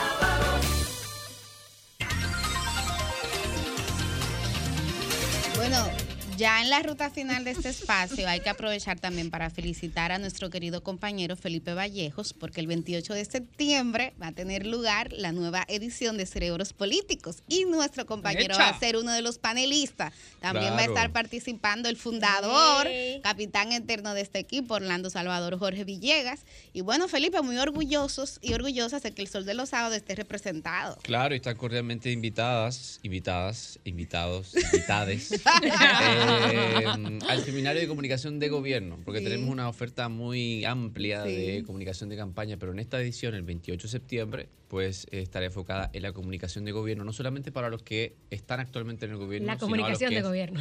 a los que aspiran y a los que alguna vez llegarán. Eh, porque creo que es un vehículo fundamental. Y a lo que Yo creo a que- ¿Y criticar. cómo la gente puede participar? atención, A atención a muchos funcionarios. Escuchen el nombre del seminario, repítelo, Felipe. Primer seminario de comunicación de Ay, gobierno, ay, ay. comunicación de Estado para líderes del futuro. Se pueden inscribir en cerebrospoliticos.com y ahí podrán estar con nosotros. Yo creo que es, va a ser muy interesante. Cerrará ese, ese seminario el extraordinario profesor argentino Mario Riorda, que lo traemos presencial desde Yo lo he visto y es maravilloso. Y la verdad que es un maestro, estará ya con nosotros cerrando ese seminario. Ojalá que nos acompañe. Bueno, Humberto, vamos a darle estos últimos minutos a los protagonistas y las protagonistas de este espacio, la audiencia. Vamos con los oyentes. Comunícate 809-540-1065. 1-833-610-1065 desde los Estados Unidos. Sol 106.5, la más interactiva.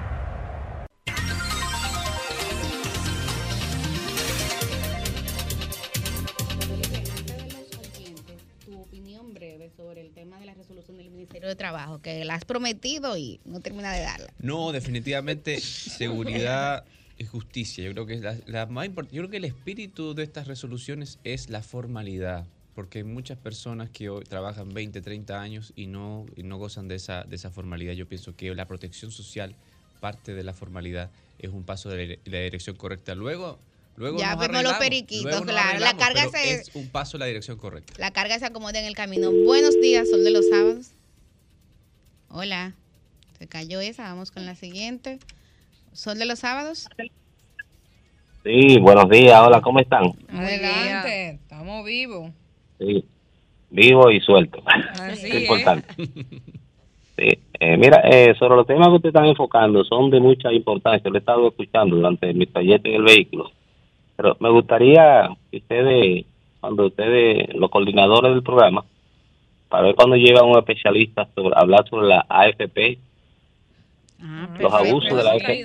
Sí, pero ese es un tú- tema que, que ciertamente despierta el interés de la audiencia. Tomamos nota, pronto lo tendremos. Atención, mucho producción. desconocimiento también al respecto. Sí, porque es un tema es un tema de mucha importancia, sobre todo la ley 8701 y también sobre el tema de las pensiones de la ley 379 y 81 donde miles de empleados públicos, por ejemplo en el caso mío, yo tengo 62 años de edad y tengo 30 años de en el estado y no puedo ser pensionado por la ley 379 porque según establece el artículo 43 de la ley 8701 eh, no tenía 45 años o más cuando fue implementada la AFP de pensiones en junio del 2003.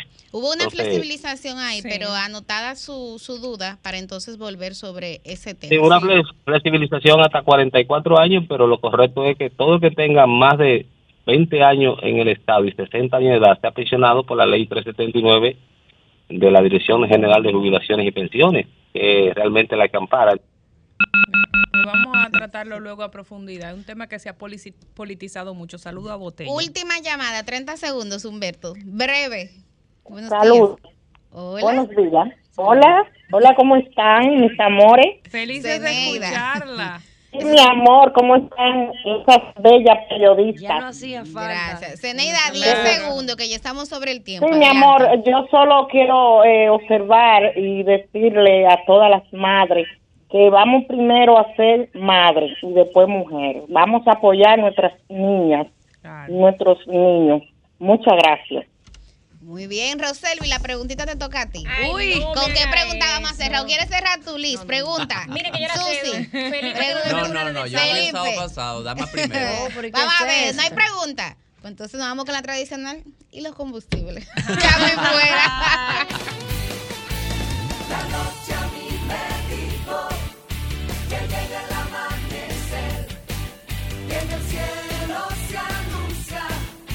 salida del astro rey, el sol de